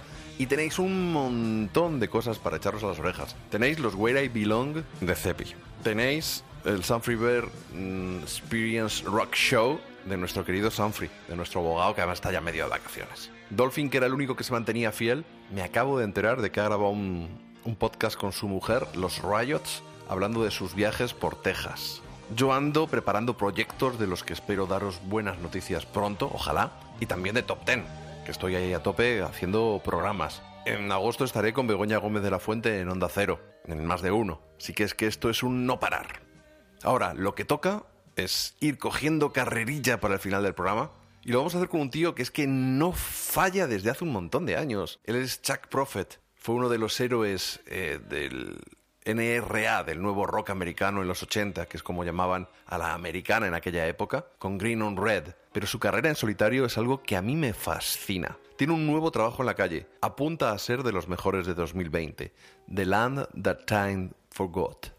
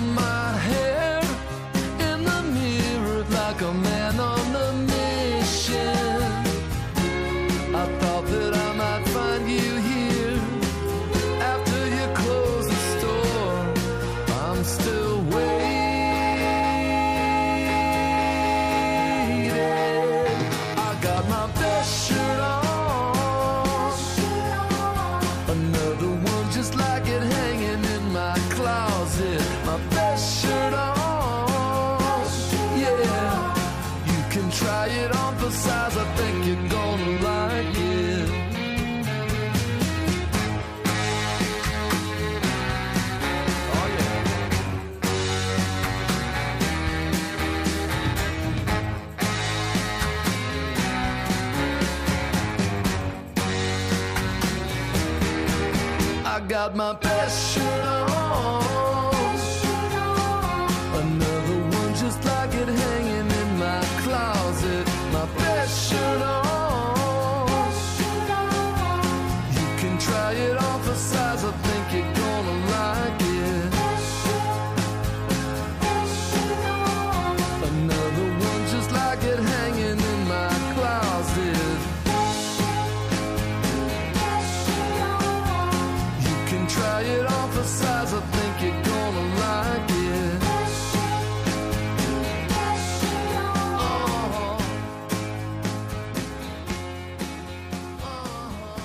Rock and Roll Animal. Escríbenos a nuestra página de Facebook. Qué pedazo de melodías en este Best Shirt On de Chuck Prophet, este maravilloso álbum The Land That Time Forgot. De fondo está otra canción que es, vamos, maravillosa, Marathon. Y es que es- se le caen las melodías de los bolsillos, le pasa un poco como, como a Daniel Romano, aunque este es mayorzote, Daniel Romano no llega ni a los 40 años y no es igual de prolífico. Pues en Chuck Prophet no, no, no graba a la misma velocidad que Daniel Romano, pero es que no tiene ni un álbum malo este hombre. Y ya que estamos con auténticos héroes y con grandes, vamos con Nick Lowe.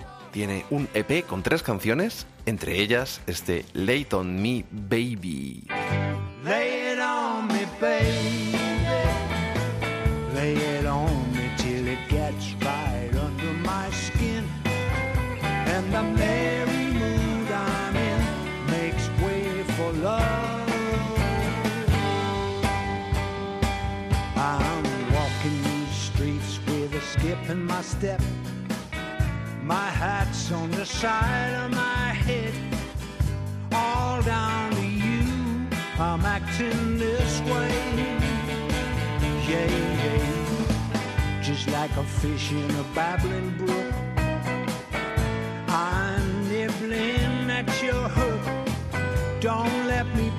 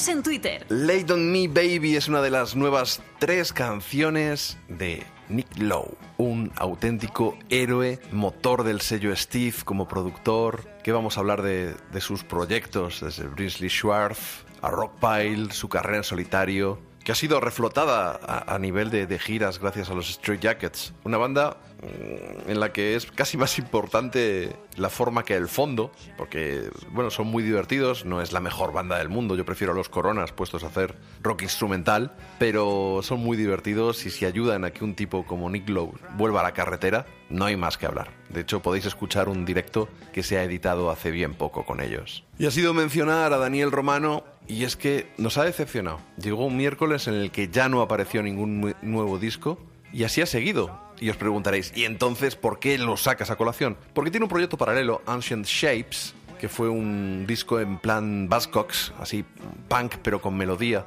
que sacó a la vez que el álbum Mosey. De hecho, en el vinilo de Mosey incluido iba el CD de los Ancient Shapes. Y de repente el bueno de Sanfrey se ha dado cuenta que en Bandcamp, en 2019, hay un par de referencias de ellos, de los Ancient Shapes, que no deja de ser él tocando a, todo trapo. Eso sí, eh, la canción que da título a su último trabajo, que salió en otoño del 19, A Flower That Wouldn't Bloom, tiene más de power pop y podría haber sonado en cualquiera de los, de los últimos discos de Daniel Romano que de punk.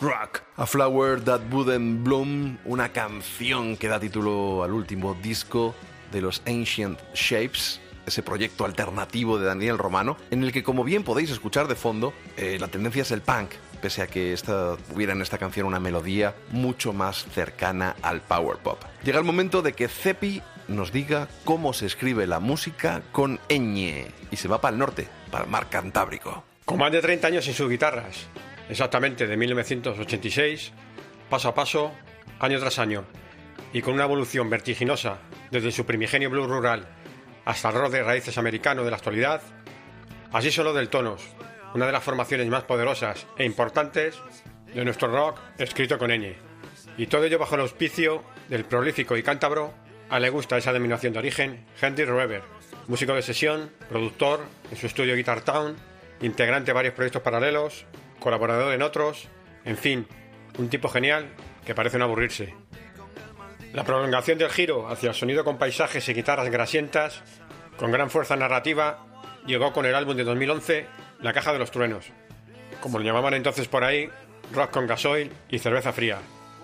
Sí, más presencia de guitarras acústicas, steel guitar, guiños a la americana, pero manteniendo siempre el sonido propio y característico, marcado por el estilo personal y virtuoso de la guitarra de Hendrix y las letras, siempre en castellano, como en el tema que nos ocupa hoy, y que daba el título al disco.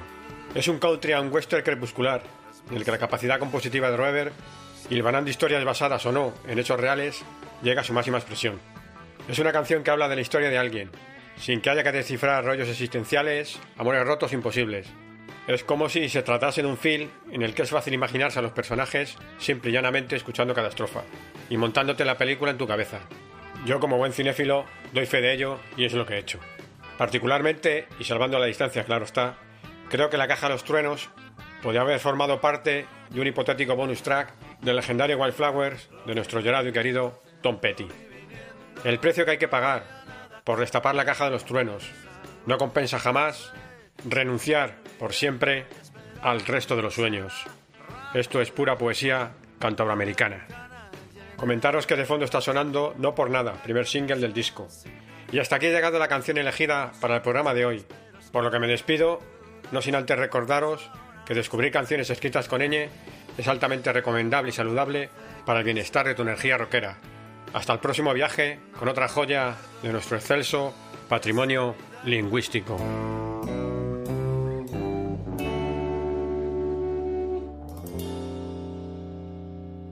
¿Qué diablos México? ¿Qué me importaba el timor? Lo que hubiera dado por quedarme empantanado en Obregón. Por los restos éramos imbéciles. ¿Qué te esperas a esa edad? Demasiadas tardes en el cine y en el parque de la Cruz. Viviendo en cuentos. El precio que hay que pagar por destapar la caja de los truenos no compensa jamás renunciar por siempre al resto de los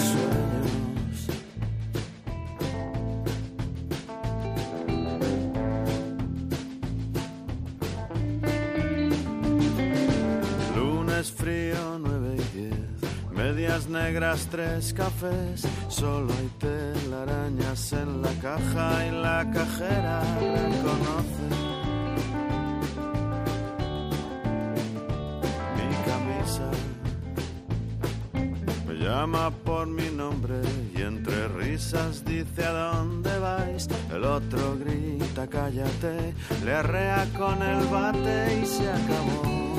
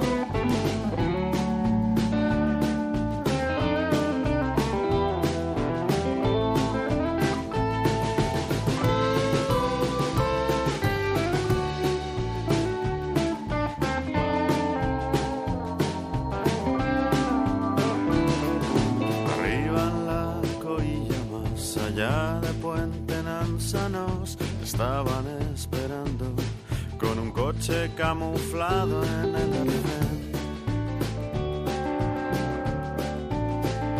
Funcionó. Nos dieron hasta en el carnet. En un descuido eché a correr. Me siguieron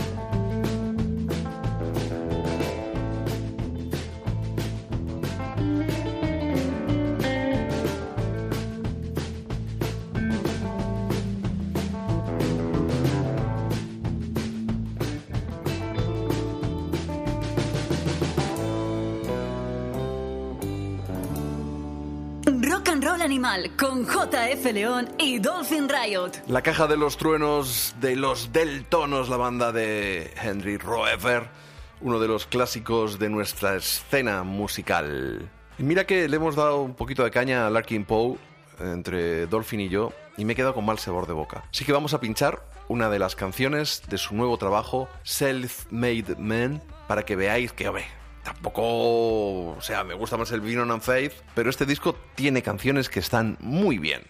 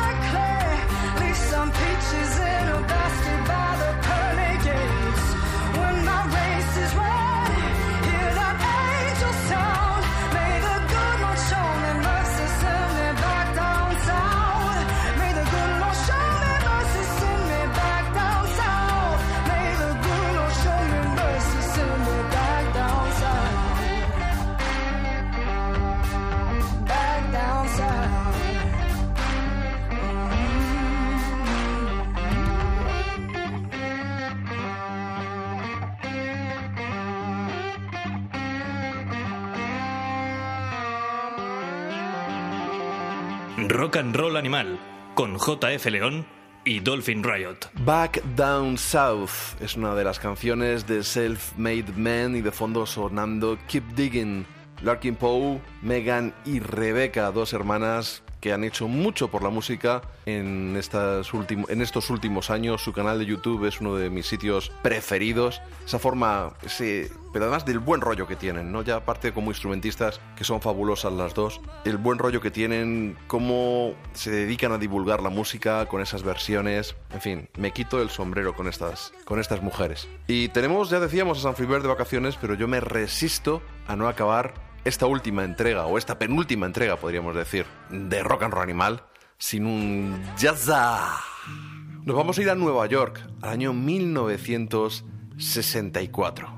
La escena jazzística de la Gran Manzana estaba en crisis y en retroceso por, por, ese, por esa cuota de mercado que le había restado el rock and roll desde finales de los 50. Entonces mm, quedaron fascinados por la bossa nova, un estilo musical brasilero que ya llevaba allí desde, desde los 50, que a diferencia de la samba, que era la música del pueblo, de las favelas, se, generó mm, entre una clase acomodada con estudios, con estudios musicales también, gente que amaba la música clásica y que amaba el jazz. Y de ahí surgió la bossa nova. Entonces fue como cerrar el círculo, hubo una retroalimentación y el saxofonista Stan Getz llamó al guitarrista Joao Gilberto para que fuera a grabar un álbum con él a Nueva York. Allí desembarcaron toda la crew de, de Joao Gilberto. Se llevó a Antonio Carlos Jobim, que era pues un gran compositor, para que tocara el piano. También tiene su carrera en solitario Antonio Carlos Jobim.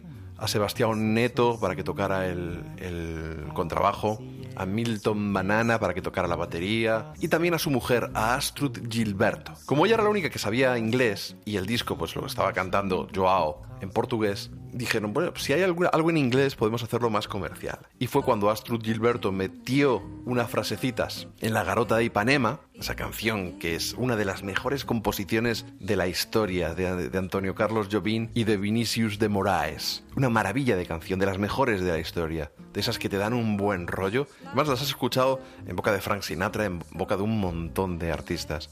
Y pegaron el pelotazo. Fue la canción que abrió ese álbum que se llevaría un Grammy, que recibió un montón de, galardones y que se convirtió en el arranque de una fructífera colaboración entre Stan Getz y Joao Gilberto, pero también de músicos mmm, de jazz neoyorquinos como Quincy Jones y otros muchos, eh, Charlie Bird, Enoch Light, en fin, fue un no parar de retroalimentarse el jazz y la bossa vendiendo millones de discos. La garota de Ipanema, The Girl from Ipanema en inglés, se editó posteriormente un single quitando las la voces de Joao Gilberto, dejando solo la de Astrud, que también tiene una carrera en solitario maravillosa, pero nosotros vamos a escuchar, en lugar de esa versión single o esa versión del, del álbum, vamos a escuchar Corcovado, otro de los clásicos de ese álbum Gets Gilberto. Y con esto nos despedimos hasta dentro de unas semanas que bajaremos el telón de esta temporada de Rock and Roll Animal. Quiet chords from my guitar, floating on the silence that surrounds us. Quiet thoughts and quiet dreams, quiet walks by quiet streams, and a window that looks out on Corcovado. Oh, how lovely!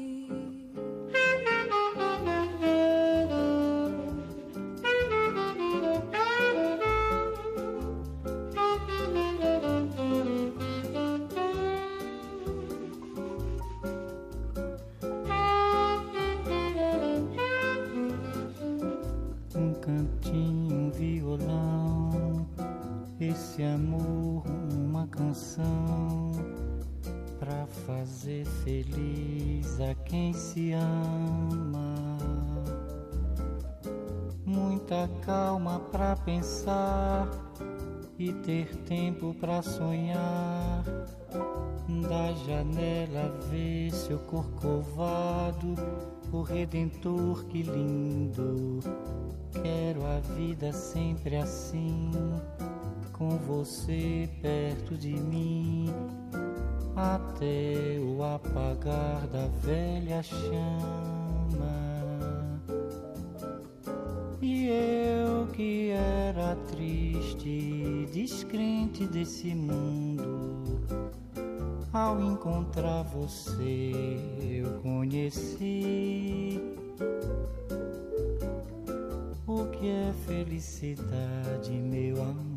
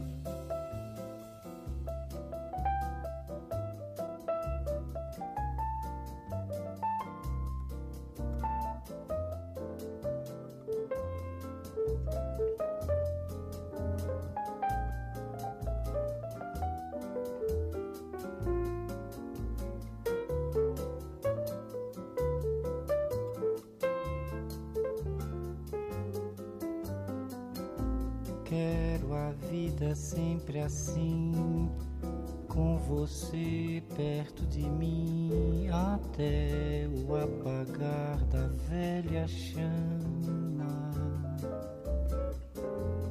E eu que era triste, descrente desse mundo, ao encontrar você eu conheci